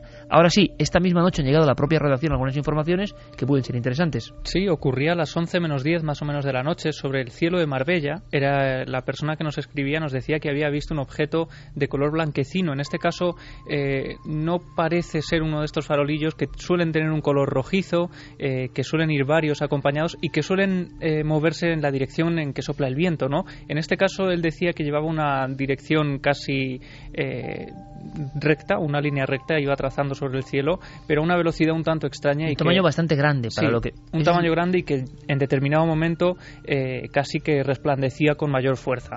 Bueno, pues estamos muy atentos como siempre. Esto es un espacio abierto para la información en tiempo real. Hoy que hemos disfrutado tanto esta noche y que prácticamente sí, luego contra algunas claves, pero despedimos. ¿eh? Es un momento un poco también triste, ¿no? Despedimos a Santiago Camacho y a Javier Sierra que yo creo que como dice Santi se lo han currado de verdad esta temporada nos han traído un montón de historias han estado al máximo nivel yo se lo agradezco muchísimo para mí ha sido un honor compartir esta mesa con ellos lo digo sinceramente y además uno con el tiempo va valorando más, de verdad, es un proceso muy curioso, ¿no? Lo que su equipo es, de- es capaz de hacer y el entusiasmo, ¿no? Y cómo no decae, puede haber temas mejores, que gusten más, que gusten menos, pero un año es un año muy largo y siempre que nos hemos metido en este estudio, con esta penumbra, aquí en la SER, cuando hemos hecho un trabajo para todos vosotros, hemos sentido el entusiasmo y, y la convicción ¿no? de que tenemos que estar donde tenemos que estar. Así que yo os lo agradezco especialmente, Santiago, Javier, ha sido un honor. Ha sido un honor y bueno, nosotros nos seguimos viendo en la tele Sí. una- unas semanitas todavía. Por supuesto que sí. Menudo final de fiesta. Eh, amigo, la puerta que has abierto, una más en tu larga trayectoria. Muchas gracias, Santi. Muchas gracias y me alegro mucho de que a la gente le haya gustado. Claro que sí. Eso es lo importante. Y Javier, te voy a decir una cosa, ya hablaremos tú y yo, pero chico, te noto transfigurado, me hace muchísima ilusión, noto cómo calan cosas en ti y desde luego también se ha abierto esa puerta y disfrutamos enormemente. Gracias. Sin duda, yo sigo entrando en este estudio con los ojos de niño, ¿no? Y cada vez más, eso es lo importante. Gracias, Javier. Buen verano, compañero. Claro que sí, también para ti, hasta Nosotros continuamos, nosotros proseguimos y además hay muchas sorpresas, algunas con forma de historia, de dramatización, no os lo podéis perder, de verdad que no. Esta es la que daba miedo. Ahora nuestros compañeros con todas las noticias y regresamos enseguida.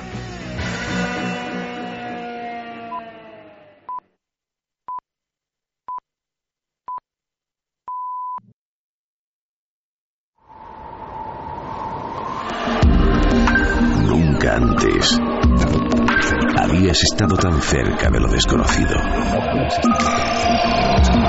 Milenio 3. Cadena Ser.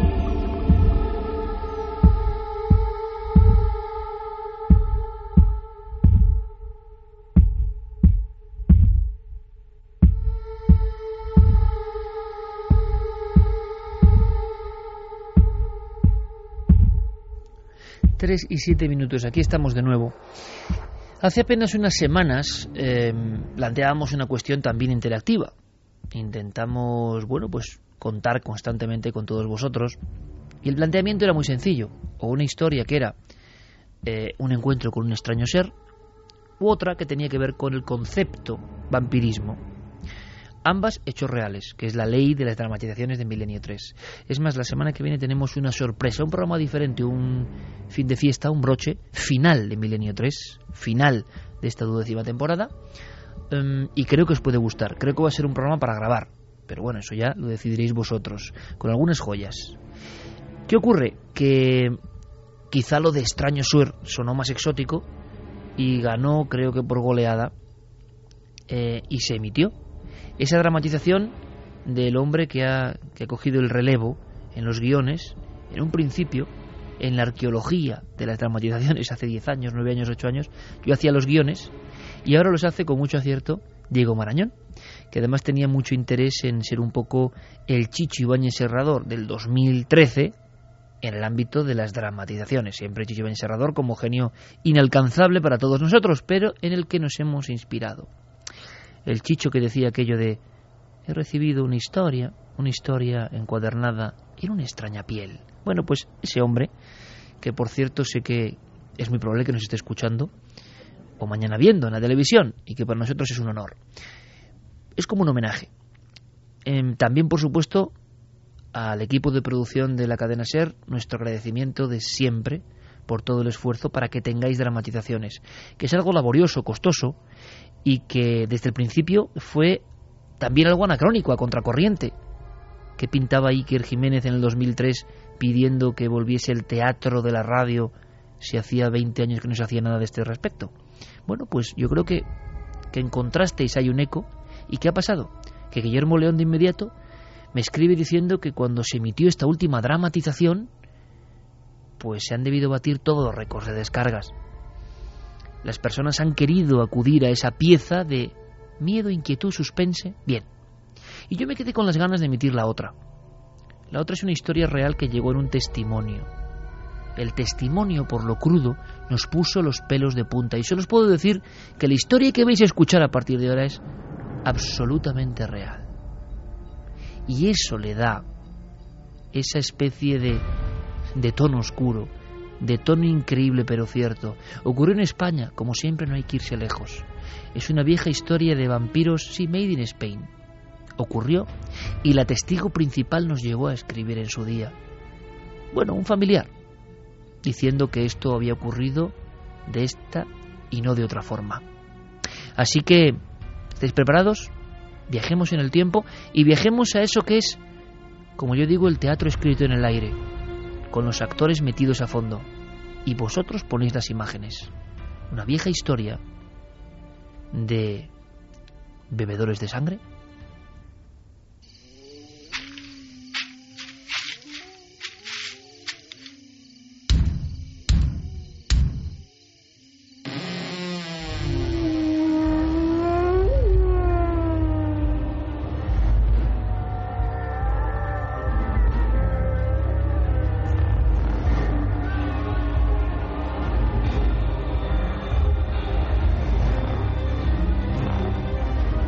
Milenio 3 presenta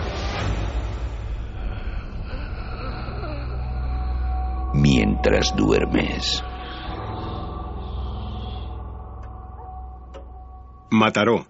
Primeros días del invierno de 1945.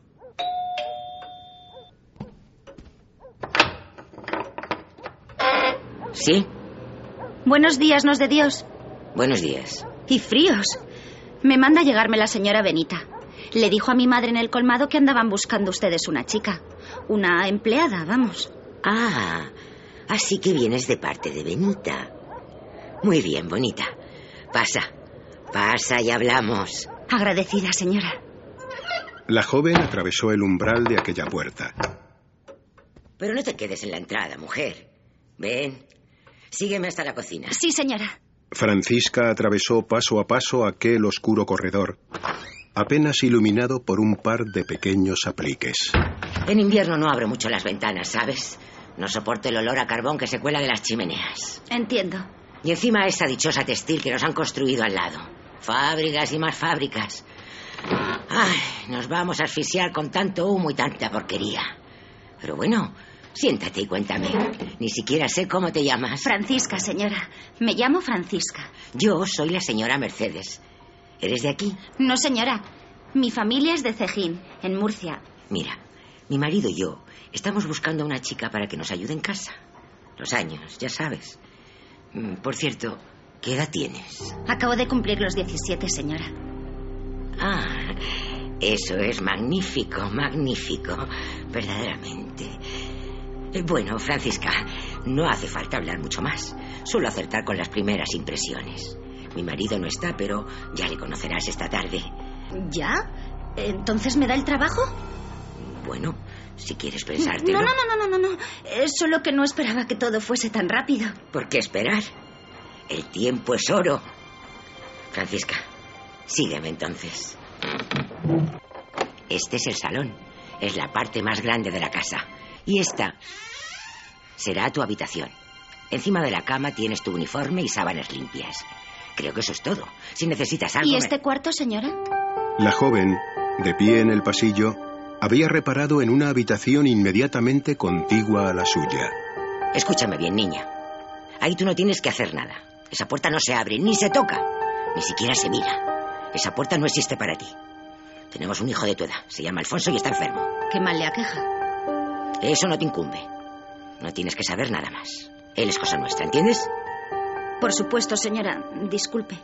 No. Disculpa tú. Francisca, mira, es que resulta duro ver sufrir a un hijo. Simplemente ocúpate de lo que te he dicho y no habrá problemas. Sí, señora. Ahora deshaz tu equipaje y cámbiate. Hay mucho que hacer. La habitación destinada al servicio era pequeña y austera, pero acogedora. El mobiliario básico consistía en una cama con un colchón de lana, una mesilla de noche sobre la que reposaba una pequeña lámpara, una silla, un espejo y dos armarios. Francisca abrió el más pequeño de ellos. Además de otros tres juegos de sábanas, halló suficiente espacio para su reducido equipaje. Toda su ropa encontró allí perfecto acomodo. Movida por la curiosidad, intentó abrir el armario más grande, pero estaba cerrado con llave. Al salir de su habitación, ya vestida con su uniforme, la muchacha observó que la mujer había entrado al cuarto de su hijo enfermo. Ya pasó mi vida. La curiosidad fue más fuerte que su palabra. Vamos, vamos, cariño. Estás guapo. La puerta había quedado entreabierta. Apenas un resquicio que le permitió distinguir una figura esquelética y agonizante recostada en una vieja cama. Sus ojos se cruzaron por un instante. Las pupilas de la joven se clavaron en aquel rostro demudado y cerúleo, en aquella boca entreabierta en una mueca consumida por el dolor y el paso del tiempo, en aquellas ojeras que reflejaban el sufrimiento más absoluto. La joven se propuso olvidar aquella visión. El resto del día transcurrió con normalidad. Francisca se dispuso a realizar una limpieza a fondo de todas las estancias de aquel inmueble. A las ocho y media de la tarde, el señor de la casa llegó tras otro duro día de trabajo en su por aquel entonces próspera compañía metalúrgica. Hola Francisca, encantado. Yo soy don Carlos. Mi mujer ya me ha puesto al corriente de tu llegada. ¿Todo bien por ahora? Sí, señor. Muy contenta y agradecida. Me alegra oír eso. Y que sea así por mucho tiempo. Estoy hambriento. Sírvenos la cena y siéntate con nosotros después. Y trae un plato más, mujer, que veo que has puesto solo dos. ¿Los señores querrán que les acompañen las comidas y cenas? Pues claro, muchacha. No eres una esclava. Francisca no podía creer lo afortunada que era. No solo había encontrado un trabajo bien remunerado en aquella época convulsa, sino que aquel matrimonio parecía empeñado en tratarla como a una hija, haciéndole partícipe incluso de los mejores manjares. Mm, vaya, cocinas como los ángeles. Acerca la copa, muchacha. Toma un poco de vino. ¿Vino? Oh, No, no, no. Yo no estoy acostumbrada, señor. No seas tonta. Es un vino excelente. Nos lo trae un buen amigo. No lo desprecies, mujer. Además, así la sangre se te hará antes... Has de estar fuerte para soportar la carga de trabajo que te espera aquí. Está bien, si insisten. Francisca vio pasar los meses ante sus ojos. Nunca antes había sido tan bien tratada en ninguna casa. La carga de trabajo no era excesiva. Los pagos llegaban puntuales, incluso con inesperadas gratificaciones. La comida era excelente. Y sin embargo, ese paso del tiempo parecía producirse a cámara lenta para la joven. Cada noche, después de cenar y de tomarse la media copa de vino que le ofrecían, parecía sumirse en un profundo letargo del que despertaba débil, agotada. Hola, Rufina. ¿A hacer la compra? A ver, como cada día. Pero ya me voy, que luego mi señora me echa un rapapolvo si me demoro más de lo debido. Chica, qué mala cara tienes últimamente. ¿Tú estás bien? ¿Qué sé yo? Cada noche es como si en vez de dormir me cayera inconsciente. No recuerdo nada de lo que sueño. No recuerdo absolutamente nada desde que me acuesto hasta que me levanto. Y cada día amanezco más cansada y débil que la anterior. Tú estabas en casa de los Villarías, ¿no? ¿Y esa gente no tenía un hijo enfermo? ¿O ya murió? Muerto en vida debe estar. Ay, se me está pasando una cosa por la cabeza. Mi prima de Madrid me contaba el otro día. Chica, arráncate. ¿Tú qué comes? ¿Te dan algo raro los señores? ¿Raro? No. Me tratan de guinda. Ya te lo he dicho otras veces. Por las noches hasta un vaso de vino me dan. Ellos no suelen. A la señora no le gusta. Y el señor dice que el médico se lo tiene prohibido. Escúchame, niña. Esta noche no te bebas ese vino. Tan solo mojate los labios. Pero no te lo bebas. Disimula. Hazme caso. ¿Pero por qué? ¿Qué me quieres decir? Seguro que nada. Pero en la capital se cuentan historias raras. He de irme ya, Francisca. Mañana nos veremos. Tú solo haz lo que te he dicho esta noche. La joven, extrañada, siguió las instrucciones que le había dado su amiga. Pero bebe, muchacha, que se te ve debilucha. Apura tu copa. La comisura de sus labios se tiñó del rojo líquido, sin dejar que una sola gota se introdujera en su organismo. Si los señores no ordenan nada más, voy a acostarme ya. Buenas noches. La joven repitió el ritual de cada noche. Extrañamente más despierta de lo acostumbrado, esta vez puso especial cuidado en bloquear la puerta con la silla. Una silla que jamás había aparecido movida, lo que imposibilitaba la presencia de cualquier intruso. Francisca cerró los ojos y esperó en la más completa oscuridad. La joven continuaba despierta cuando un extraño ruido pareció salir del gran armario ropero que tenía frente a la cama. El mismo que había permanecido cerrado durante meses, desde el primer día que había llegado. La tenue luz de una vela iluminó de repente el interior del viejo mueble, hasta que una de sus puertas se abrió desde dentro. Tenga cuidado, don Miguel. Y no haga ruido.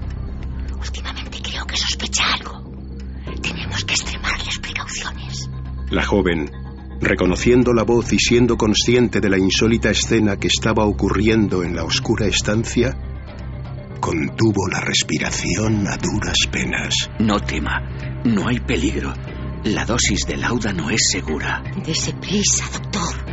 Que Alfonso cada día está peor. Ay, Dios, no sé si esto que hacemos cada noche acabará por sanarlo o por condenarlo definitivamente. Una fría mano la tomó del brazo.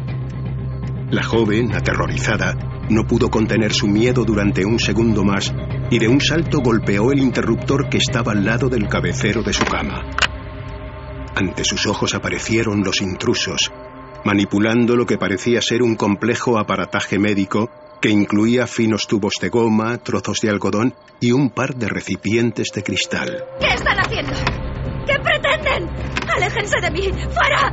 ¡Fuera de aquí! ¡Salgan! ¡Santo cielo! ¡Está despierta! Francisca, tranquilízate. Es algo necesario. Tienes que entenderlo. Mi pequeño no tendrá ni una oportunidad si no le ayudan. ¡Fuera! ¡Déjenme en paz! ¡Aléjense de mí! ¿Qué me están haciendo? ¿Pero qué me han hecho? La joven, descalza y en camisón, se levantó rápidamente, rompió uno de los recipientes y cogió con fuerza uno de los trozos de cristal con el que amenazó a los dos intrusos.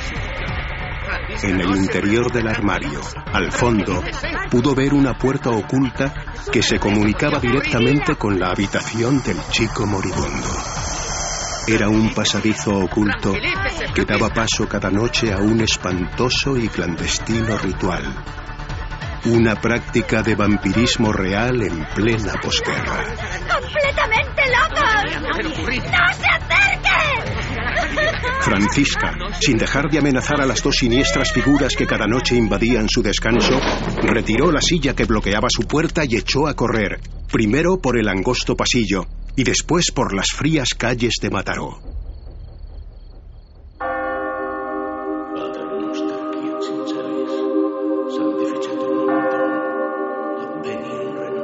Dos jornadas después, sin transfusiones compatibles para aliviar los mortales síntomas de la tisis, la muerte cubriría con su capa al desdichado Alfonso.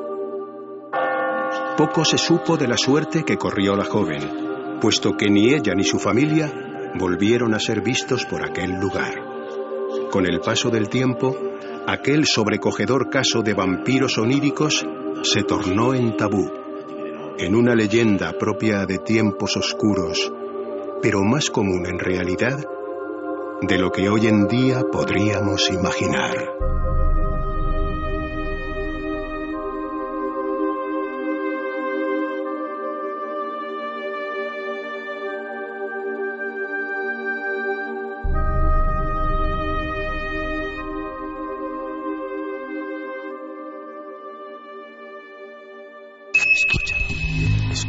¿Quieres conocer la respuesta? Milenio 3 en la SER. El mundo que conoces está a punto de cambiar para siempre. Después del Código da Vinci llega Inferno, la nueva novela de Dan Brown, editorial Planeta.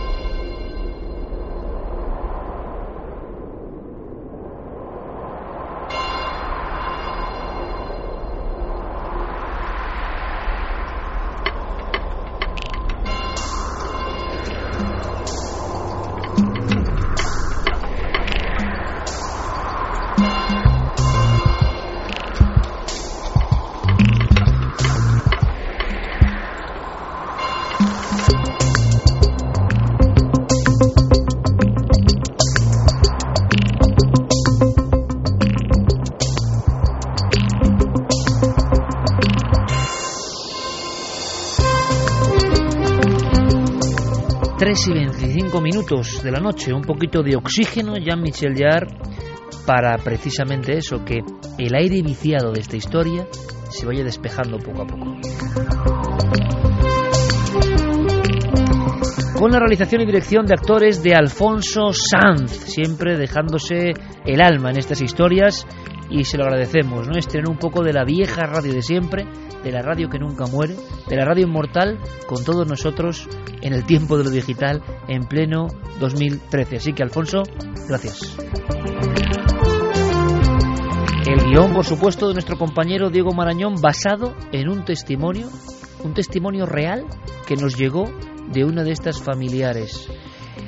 La estaban vampirizando noche a noche a través de la puerta armario falso para alimentar al joven, al desdichado Alfonso.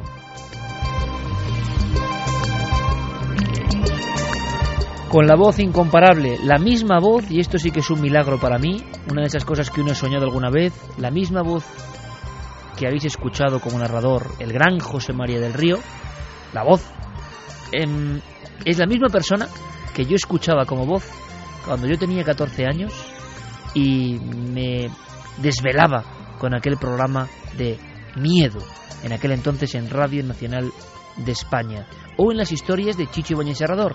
Aquella voz, como la voz de Cosmos, era José María del Río, y hoy José María del Río está con nosotros en Cuarto Milenio y en Milenio 3. Sueño cumplido. con Julio López, por supuesto, la maravillosa Sandra Jara, Francisca González, menuda interpretación, esa anciana siniestra, Jacinto Montes de Oca, Alma Naranjo y, por supuesto, lo dicho, todo supervisado por nuestro compañero, equipo de producción Cadena Ser, Alfonso Sanz. Que no sea la última dramatización, eh, que vuelvan a escucharse y por supuesto, ¿por qué no? Seguimos invitando, nosotros resucitamos el género en 2003 a que otros compañeros, otras sintonías, otras cadenas, ¿por qué no? Eh, lo hagan, se animen, porque la magia de la dramatización es una magia incomparable.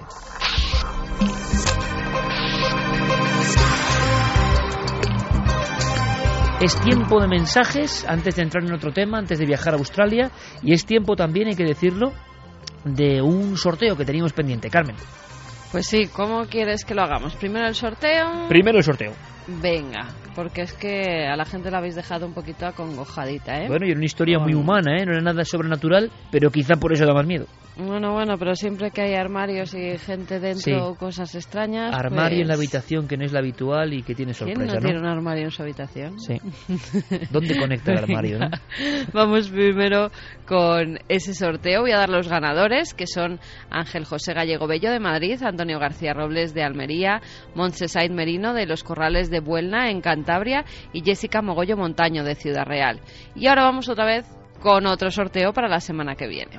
Un transatlántico a la deriva, un enigma oculto durante más de 70 años, un barco lleno de misteriosos acontecimientos, nadie a bordo. ¿Quién es el último pasajero? Pues nada, quien se atreva a embarcarse en ese barco más enigmático que jamás haya podido imaginar, que se lea todas sus páginas porque es el Valkyrie. No te podrás bajar de él aunque quieras. Inquietante, sorprendente, adictiva. El último pasajero es la nueva novela de Manuel Loureiro, editorial Planeta. Y ahora viene la pregunta, porque esta semana volvemos a sortear cuatro ejemplares. Tienen que entrar en cadenaser.com barra milenio 3 y contestar a la pregunta que voy a hacerles ahora. Tienen hasta el viernes de esta semana, ¿vale? Hasta el viernes de la semana que viene para contestar a esta pregunta.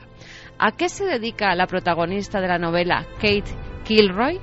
¿Es periodista? ¿Es escultora? ¿O es editora? bueno, pues que mm, voten lo que crean que es. Pero tiene mucho que ver con mi profesión, por ejemplo. Bueno, vaya pista, Jolín, es que también así, así condicionamos, ¿no? Bueno, cadenaser.com barra melinio 3. Eso es. ¿Y cuatro ejemplares? Cuatro ejemplares sorteamos. Gracias a la editorial Planeta. Editorial donde publica nuestro amigo Javier Sierra y donde acaba de debutar nuestro compañero Javier Pérez Campos, ni más ni menos. Eh, mensajes. Pues vamos con mensajes. Somna Norceste dice, por favor, que heavy la historia, genial la dramatización, bastante increíble. Pues tan increíble como que el testimonio real, hombre, nada puede superar un testimonio real. La fuerza de un testimonio real, aquí no es solo la sangre, por eso Diego eligió esta historia. Si quieren, que intenten eh, encontrarse de nuevo en el ciberespacio con aquel testimonio aquella noche que nos dejó sin palabras, ¿no? Sí, la verdad es que sí. Borja dice, Nava del Misterio, y Diego, esta noche cierro el armario y le pongo loctite. Me quedo sin armario, pero me aseguro de que no se abra. Darvos dice, me habéis provocado un mini infarto con el pitido ese que habéis puesto. Era necesario, me ha congojado. Antonio Rubio, uy Dios, menuda dramatización, buenísima.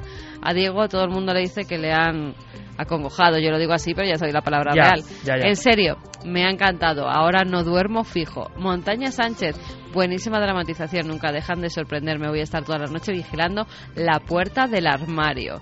Carol dice, pobre Francisca, creo que será la cena de aquel hijo enfermo con vino incluido. Bueno, eh, esto es el efecto un poco mm, mano cortada, ¿no? Ahora es el armario el culpable. Alguien cuando ve una historia que le inquieta un poco en la noche, busca un, artefacto, ¿no? Y es como esa historia que hemos contado tantas veces de la portada del caso y la fotografía de una mano de mujer dentro de una lechera, el famoso caso de Margarita Ruiz de Liori, un crimen de los años 50 en Madrid, o una amputación a un cadáver más bien, y como la reacción inmediata que recuerdan perfectamente los chamarileros de Madrid era que todas las esquinas, todos los puestos donde se dejaba la basura de aquel Madrid en blanco y negro se habían llenado de repente de lecheras. Las personas habían cogido repentino asco y rabia a la lechera que salía en la foto, ¿no? Con la mano. Bueno, sea, aquí con, el armario. ¿Con qué pasó eso cuando tratamos un tema tanto en Milenio 3 como en Cuarto Milenio? Con los cuadros que aparecieron, raros, Exactamente. Sí, sí, sí, aparecieron en la basura de decenas de ciudades y de pueblos un montón de esos cuadros de niños llorones. Sí, sí, eh, de verdad que una, una- una de las cositas de Camacho lechera. también, ¿no? Sí, sí. Se la sacó de la manga y la gente rompiendo sus cuadros, algunos se habían pagado a precio de oro. muy mal rollo, Muy ¿eh? mal rollo, eran bastante Sí, malos, la verdad sí, que sí. sí. Bueno, corramos tupido velo y marchemos hacia Australia. ¿Os parece el viaje? Es un viaje largo, ¿eh?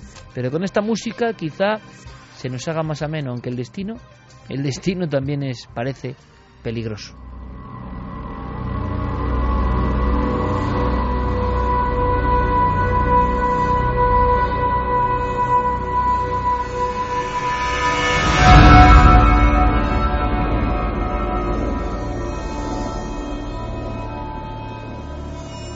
Una tierra poco conocida en general, pero una tierra llena de secretos y misterios casi desde el principio del tiempo. Porque el retrato de todos esos misterios está, por ejemplo, en la pintura rupestre aborigen australiana. Ahí aparecen auténticos cráneos de seres que no parecen de este mundo. Ahí aparecen gigantes de cuatro dedos que saludan a la humanidad. Ahí aparecen emisarios que uno casi cree calcos de las peores pesadillas, interviniendo en el mundo de los humanos. Y aparecen los chamanes, aparecen los desiertos, aparecen los ritos, y en ese mapa, siempre desconocido, siempre peculiar, siempre a desmano, hay una zona, una región concreta. Es la región sobre la cual ponemos el punto de mira, la región que a nosotros nos interesa. Concretamente hablamos de la montaña de Hanging Rock, que es una antigua formación volcánica y que precisamente en la historia, en, las leyendas aborígenes, ellos ya la señalaban como un lugar maldito. Eh, los aborígenes estaban convencidos de que la montaña estaba completamente viva, de hecho, de que era capaz incluso de engullir a los visitantes que acudían a ese lugar. Una cosa que nos puede parecer ahora a nosotros ridícula, al ser humano de hoy casi todo le parece ridículo, como le parecerán ridículas nuestras cosas a los seres humanos de dentro de 300 o 400 años. Pero, por ejemplo, en otras latitudes muy lejanas de Australia, en Perú en concreto, las montañas tienen vida, tienen nombre, se les llama Apu, y son capaces de matarte, de ignorarte, de dejarte paso o de maldecirte. Es decir, la montaña como ejemplo de ser viviente sagrado. Aquí parece tantos kilómetros más al sur, parece que ocurre. Ocurre lo mismo y precisamente por una serie de circunstancias trágicas que han ocurrido allí. Eh, a lo largo de la historia han desaparecido muchos excursionistas, montañistas que han ido allí en soledad, en ocasiones también en grupo, y no han vuelto a ser vistos nunca más. El caso más tremendo, Iker, tuvo lugar en el año 1900, a principios del siglo XX. Ya se sabía que ese lugar era un lugar en el que, como decíamos, los autóctonos de allí hablaban de extrañas luminarias que aparecían en el cielo, de seres que eran demasiado, eh, demasiado altos y mucho más delgado de lo que habitualmente estaban acostumbrados a ver. Y sin embargo, había un colegio que sigue en pie, el Colegio Femenino de Appleyard, en la localidad de Woodland, eh, al sur de Australia, en Melbourne, y precisamente allí un grupo de jóvenes eh, que constantemente cada año acudían a hacer una especie de retiro a ese lugar, a la Hanging Rock, pues en el año de 1900, 14 de febrero concretamente, hicieron ese plan como venían habituando desde unos años atrás.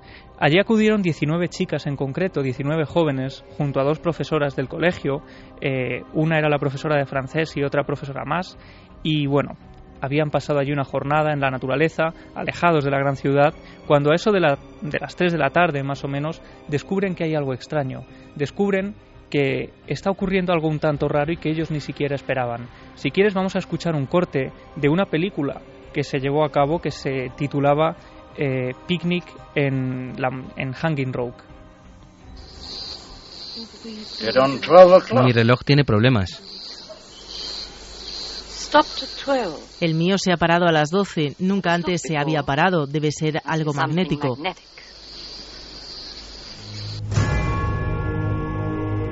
¿Qué es lo que pasaba? ¿Anomalías en los relojes de aquel Sí. grupo? En un momento todos se dan cuenta de que todos los relojes se han parado a la misma hora, a las 12, solo unas horas atrás de ese momento en el que se dan cuenta, a las 3 de la tarde. Habían terminado de comer y en concreto cuatro chicas, el resto de personas eh, quería pasar unas horas bajo la sombra, eh, echándose una siesta en el lugar, pues cuatro chicas en concreto deciden que van a salir a explorar, que quieren eh, buscar el lugar y, ver qué es lo que ocurre, vivir una especie de pequeña aventura, ¿no? Todos, por supuesto, les advierten de que el lugar es muy peligroso, de que tienen que tener cuidado con las arañas, con las serpientes, con las cuevas que hay eh, bajo las rocas y, por supuesto, ellas eh, confían en su instinto. ¿no? Ellas en ese momento salen y Irma Leopold, Marion Quaid, Miranda y Edith Horton. Esas son las cuatro chicas. Algunas de ellas nunca más volvieron a ser vistas sobre la faz de la Tierra. Primero la anomalía de los relojes, eh, estamos hablando de tiempo antiguo, 1900, se percatan de ello y a pesar de eso mmm, se adentran en esa especie de aventura como queriendo vivir una emoción fuerte, ¿no? ¿Y, le, ¿y qué ocurre? Pues estas cuatro jóvenes son vistas en grupo, ese grupo por última vez, por otros jóvenes que están al lado de un riachuelo. Ellos las ven cruzando el río y son las últimas personas que las verían con vida. Porque después de una siesta, eso de las cuatro y media, es la profesora Poitiers, la profesora de francés, la que al despertarse se da cuenta de que estas jóvenes no han regresado aún. Y no solo eso, falta una persona más, es la profesora Macrau.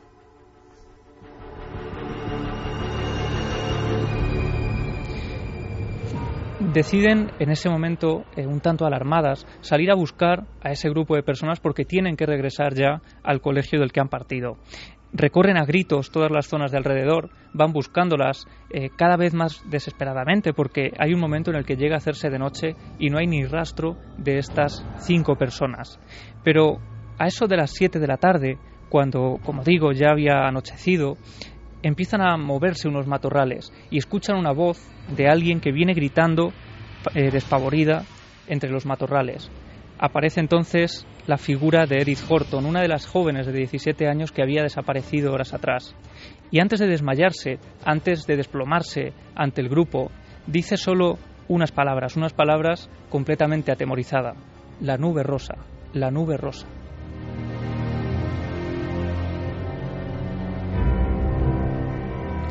Inmediatamente después se desploma y pierde la conciencia. Es llevada a un famoso médico de la zona, el doctor Mackenzie, que la examina eh, pormenorizadamente, hace varios análisis y descubre algo. Esta mujer tiene una leve conmoción, tiene varios cortes en la cabeza y varias magulladuras y sufre una amnesia importantísima, una amnesia que le impide recordar lo que ha ocurrido en esas horas en que ha estado completamente perdida en el bosque.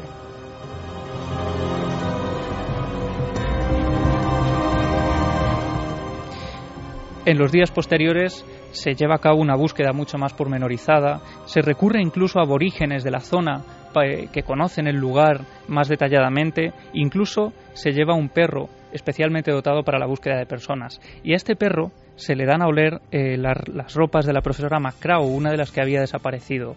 El perro poco a poco va ascendiendo por una roca, llega incluso a adentrarse en una cueva oscura y en ese momento se queda en el exterior de la cueva con los, eh, las patas delanteras clavadas en la tierra, con el, el pelo completamente erizado y gruñendo durante un tiempo aproximado de 10 minutos.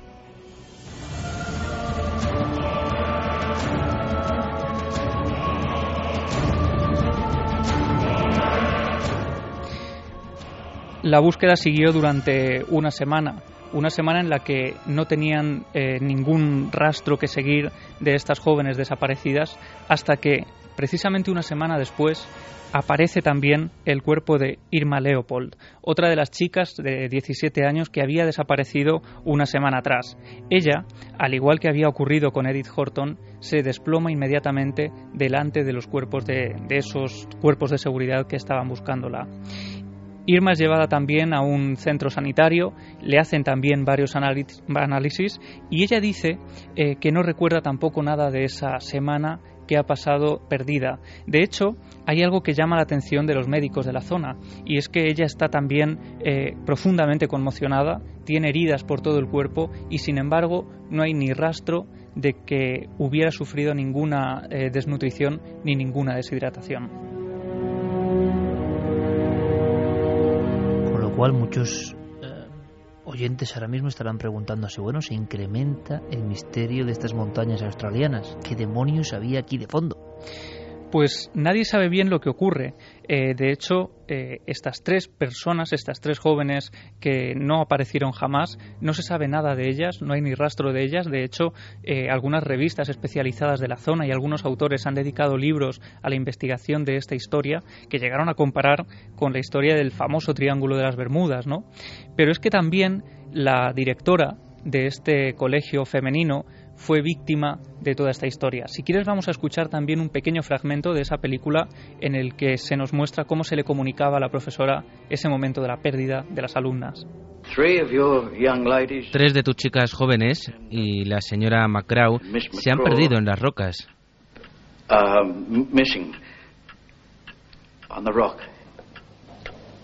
¿Qué ha pasado? Ese es el problema. Nadie sabe qué ha pasado. Nobody knows what happened. 3 y 43, pero ha pasado mucho tiempo de esta historia. Sabemos, intuimos por estos fragmentos que hay una película sobre esto. No sé por qué. Quizá porque nadie ha resuelto nada.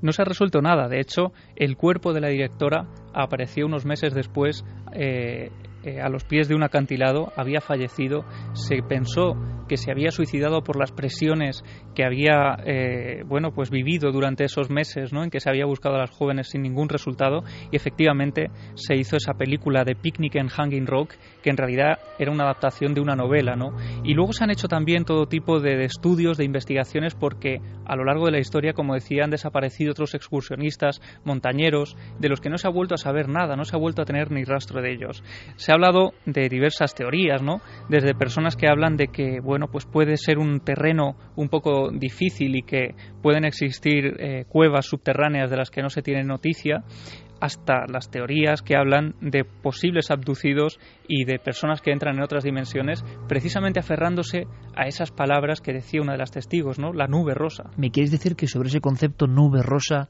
1900, nadie ha indagado, nadie ha sabido, se refieren a algo comprobable? ¿Tiene eso algo que ver en la historia del lugar? ¿Hay algún grabado, alguna pintura, algo? No hay nada más que esos testimonios eh, de luminarias también un tanto extrañas y de neblinas que surgen de repente y que desde luego eh, dificultan la labor de exploración, ¿no? Cuando se pierde uno de estos excursionistas y de repente la niebla se hace con el lugar eh, hace más difícil todavía esa localización. Se ha hecho una película, hay una novela, es decir, es un tema que ha generado ficción, pero que tiene una raíz absolutamente real. Sí, y no solo una raíz real, sino una preocupación de las autoridades por esas pérdidas de personas que de pronto desaparecen y de las que no se sabe nada más. Este fue el caso más espectacular porque fue un grupo y porque las dos que aparecieron eh, tenían unos síntomas muy parecidos. ¿Qué ¿no? se supo de esos cortes? ¿Estaban practicados por algún tipo de arma concreta? Nadie sabe nada. Nadie sabe nada, pero había cosas muy extrañas, ¿no? Porque igual que en algunas partes del cuerpo había cortes y esas magulladuras, en las plantas de los pies, por ejemplo, pese a haber ido descalzas, haber aparecido descalzas, estaban perfectamente, casi como si hubieran ido calzadas durante todo el tiempo que estuvieron desaparecidas. Una historia inquietante como pocas y nos recuerda que precisamente hay un revival sobre esta especie de noches trágicas en la montaña, porque eh, se está filmando, o quizás se haya acabado ya, otra película sobre el incidente del paso de Diatlov eh, en los Urales. Ese grupo de excursionistas que están acampando y que aparecerán todos como, como una sobredosis de algo parecido a rayos uva que les han ennegrecido la piel y muertos mm, con un aspecto de haber salido cada uno por su lado con un ataque de pánico y nunca se ha acabado de saber qué pasó en ese paso de Diatlov. Ha quedado un lugar muy marcado. Sería la misma historia pero en vez de en Australia, ocurrida en el otro lado del mundo, ¿no? Y eso es realmente sorprendente, casi un caso calcado que ahora también se convierte en película, en una especie de falso documental. Los profesores años después van en busca de aquellos montañeros, chicos y chicas, que desaparecieron en la misma noche y que parecían estar sometidos a una especie de eh, sobredosis de cierto tipo de radiación. En fin, historias tremendas, dignas del créalo o no, que por supuesto viene a continuación.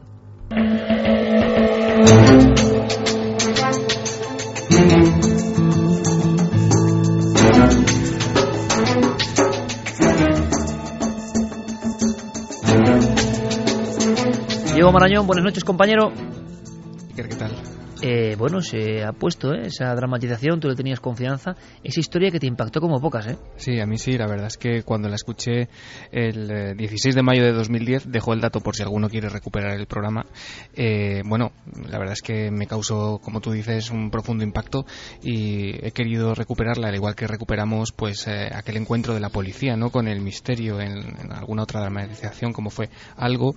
He querido recoger esos, esos momentos que a mí personalmente me, me llegaron bastante dentro en, estas historias. Qué fuerza tiene el testimonio cuando llega de forma inesperada, ¿no?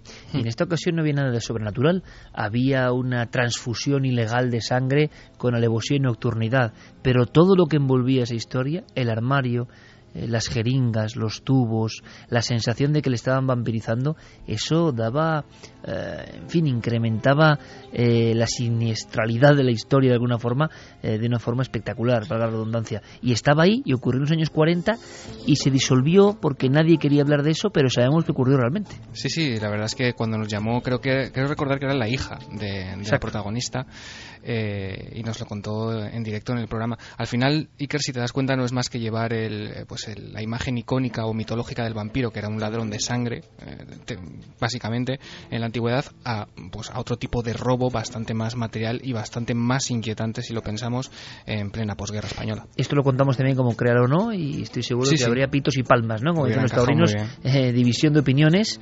y tenemos alguna sorpresa. Primero resolvemos la cuestión pendiente. Sí, teníamos un crear o no el último de esta temporada, que era aquellos niños de ojos negros que se aparecían en, determinadas puertas a lo largo y ancho del planeta, según cuenta esta historia viral, y que, bueno, hacían de esas tranquilas urbanizaciones algo bastante inquietante cuando eh, la persona que les abría la puerta se encontraba con esa mirada absolutamente de color negro, ¿no? Sin iris, como decíamos, unos ojos eh, totalmente, bueno, pues como color azabache, sin vida, sin alma, y, y esto era lo que proponíamos a nuestra audiencia la semana pasada. Y Carmen, la encuesta que nos indica en torno a esta historia como muy sobrenatural, yo me imagino por dónde han venido los tiros, pero quiero comprobarlo. Pues esta vez eh, lo tenían claro, 73,6% que la historia es falsa y 26,4% que es verdadera. Aquí está la prueba de fuego, Noel. falsa, tú estás... pero ahí, hay, claro, ha ido ya con ventaja, ¿no? Diciendo, bueno, 73% ya si fallo está y sería bonito al final también, ¿no?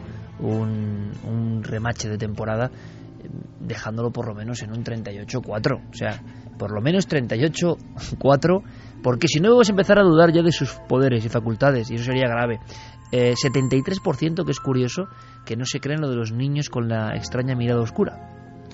Sí, bueno, y la verdad es que hacen, hacen bien, ¿no? Porque eh, en realidad este caso Iker, eh, parte eh, o las primeras referencias en Internet aparecen, fíjate, ya hace muchísimo tiempo, en julio de 1997 aparece esta En la prehistoria de la red, ¿no? Sí, sí, efectivamente. Además es la invención de un escritor de historias de terror que se llama Brian Bethel, él es el autor de este, de este fraude, de esta, bueno, de este fraude, de esta leyenda urbana que a partir de ese momento y en determinados grupos y foros de, Internet, en la prehistoria, como tú dices, eh, bueno, se extendió hasta formar eh, un viral que ya se conoce con tres siglas, la BEK, Black Eyed Kids, los niños de ojos negros, que es eh, pues como el, hombre delgado o como Candle Cove, como muchas historias que hemos tocado esta temporada, pues en este caso un mito, un mito moderno. Pero fíjate, por ejemplo, la del hombre delgado, estaba bien elaborada, tocaba el inconsciente colectivo de la posibilidad de que algo así, aunque parezca muy increíble, eh, pudiese ocurrir en cierto momento.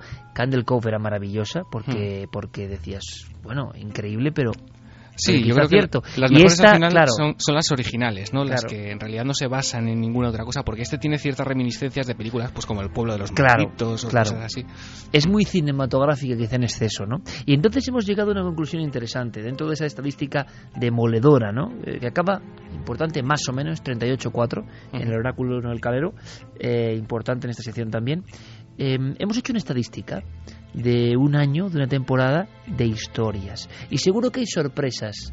¿Cuál es la historia que más confundió a los oyentes de todo el año? Es decir, em, el resultado fue absolutamente inesperado. ¿En cuál se cumplió esta profecía? Bueno, pues tenemos varias, ¿eh? varias, porque aunque parezca que no, eh, y aunque ha habido más aciertos por parte de la audiencia que, errores, los errores eh, son casi 15 o 16 los que ha habido. Bueno, Eh, algunas de esas historias, Iker, pues como El habitante incierto, como aquella que rememoraba, por ejemplo, lo de Show, aquella especie de artefacto que se colocaba al pizzero en el cuello, como aquel, por ejemplo, aquel motor extraño que apenas consumía combustible, si Es te verdad, acuerdas. qué buenas, estoy repasando Bueno, ahora y son buenísimas. Todas esas historias o, mm, ha- han creado confusión y han hecho que nuestra audiencia emitiera un voto equivocado. Que Claro, dieran- ninguna era sobrenatural, es curioso, Diego, ¿no? Mm. Eran más pegadas a la realidad y por eso podían ser más creíbles. Sí, efectivamente. Si quieres que nos quedemos, por ejemplo, con las tres, Sí. así más, eh, más rápidamente, por ejemplo, tenemos el caso de Lucky, de aquel perro guía eh, que llevaba la muerte a sus dueños y que nuestra audiencia dio como verdadero. Afortunadamente no era un caso real, pero el 60% casi de la audiencia votó verdadero en aquella ocasión.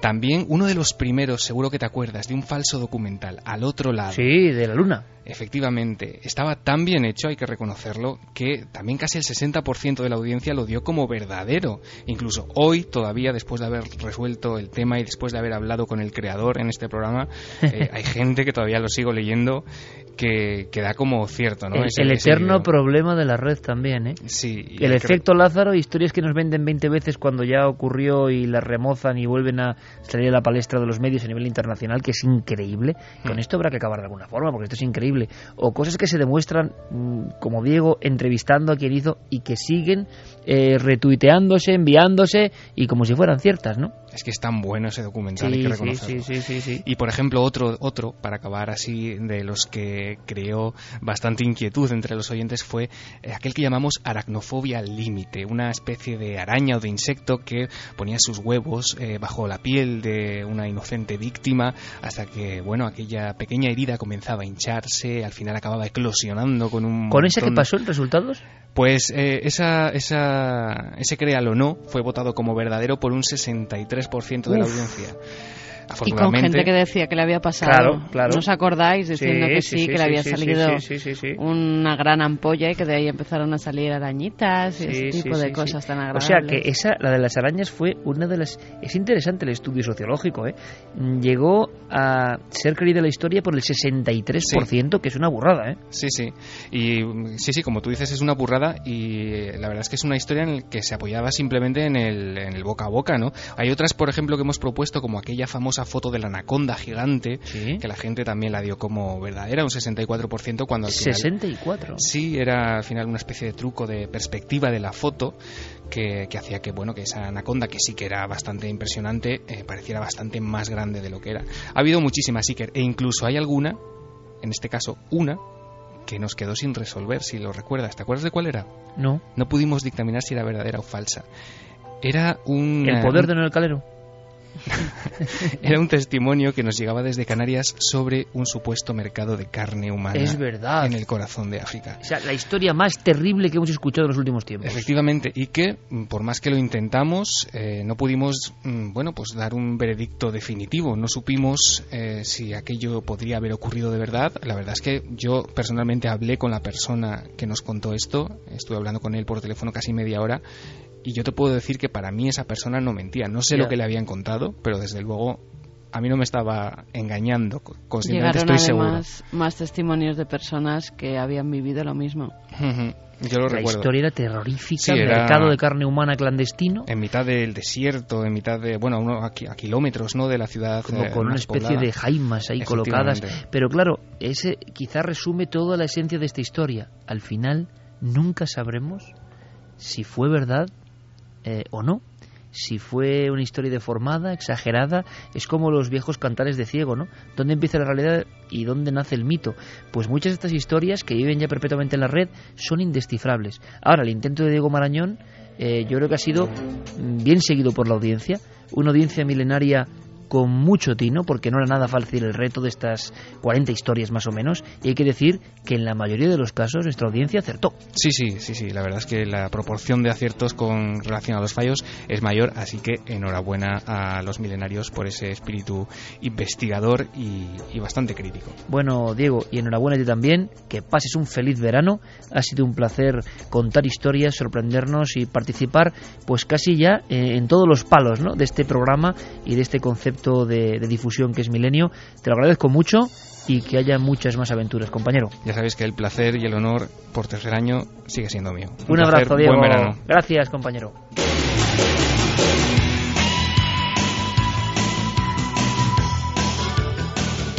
Termina Agustí por línea interna, ¿no? Como siempre ahí metiendo la, la daga me dice, no te olvides eh, de decir que hay un programa muy especial la semana que viene. Pues sí, pero no voy a decir nada más, que simplemente que es un programa especial, que es un programa diferente, que es un programa que espero que escuchéis, por ejemplo, en carretera o en la cama, y que os va a hacer conectar con muchos mundos. Algunos están en este, otros no. Otros son mundos ajenos al ser humano, seguro, pero va a ser una noche para soñar, imaginar y, ¿por qué no?, aprender a investigar. Últimos mensajes oficiales de la temporada, Carmen, casi nada. Pues mira, hay que darle la bienvenida a un nuevo milenario, en este Pues caso milenaria, Venceslau, que nos decía que el 24 de septiembre de 2011 que nos envió ya un mail para dar la bienvenida cósmica a su hijo Fernando y que hoy, casi 21 meses después, ha nacido su hija Ana María que nos ha enviado una foto que está tremenda, llorando con todas las ganas del mundo. Y dice, por favor, darle también la bienvenida cósmica Bueno, hoy que termina la temporada. Esto va a ser ya un rito, ¿no? Me, siento aquí como, no sé, una especie de papa del misterio, no puede ser, pero bendición milenaria, por favor, que y que sea muy el feliz, claro que sí. Virgen del Rocío en Sevilla. Qué pues bien. nada, muy bienvenida Ana María a esta vida tan maravillosa. Pues por supuesto, bendición, vamos, si hace falta, doble. Más cosas. Pues mm, las de las historias de, de Diego Marañón, que diciendo es que nos ha metido en todas partes. Arañas, mm, eh, las camas con muertos, o sea, que les ha encantado. Que les ha gustado la sí, sección, ¿no? Sí, sí, sí, que a ver si la siguiente temporada sigue. Mm, Eso ya Rafa nunca se Campos sabe. deja un mensajillo, dice, mañana si escucháis el podcast del programa de hoy a 432 hercios, escucharéis un mensaje oculto que nos ha dejado Iker sobre el último programa de la temporada. Oye, ese me ha gustado. Ese me ha gustado y va a ser el último mensaje, porque podemos dejar encriptado algo, ¿eh? Eh, Nunca se sabe, con nosotros nunca se sabe ni qué va a pasar en el futuro, ni qué El secciones, volveremos, ni no qué nada. No se sabe la nada. viajará, Y así debe ser, así aprecian más, así aprecian más lo que hacemos. es broma. Bueno, de verdad que ha sido un honor y un placer. Noel Calero, Fermín, gracias compañeros por todo un año de esfuerzo, pero esto no acaba. La semana que viene, por supuesto, estamos con ese programa tan especial y diferente. Javi, gracias compañero. Gracias, un Mañana placer. nos vemos ya por muchas más aventuras, mucho éxito con tu nuevo libro en Planeta. Gracias, compañero, de Muchas verdad. gracias. Ha sido un buen año. Y Carmen, nosotros mañana sí que volvemos a la hora de siempre. Con Sí. todo esto del fútbol hay sorpresas, pero mañana estamos y que ha sido un placer y un honor y que aquí terminamos la temporada, pero que en verano sigan enganchados a la Todo SER, el mes de por julio, supuesto. además, vamos a estar con programas nuevos de cuarto milenio, ¿eh? Es. Y en la SER, repeticiones de programas antiguos de milenio. Bueno, siempre enganchados a la SER, como debe ser. Nunca mejor dicho. Un abrazo, Carmen, gracias. Besos. Y ahora con nuestros compañeros, que seáis todos muy felices.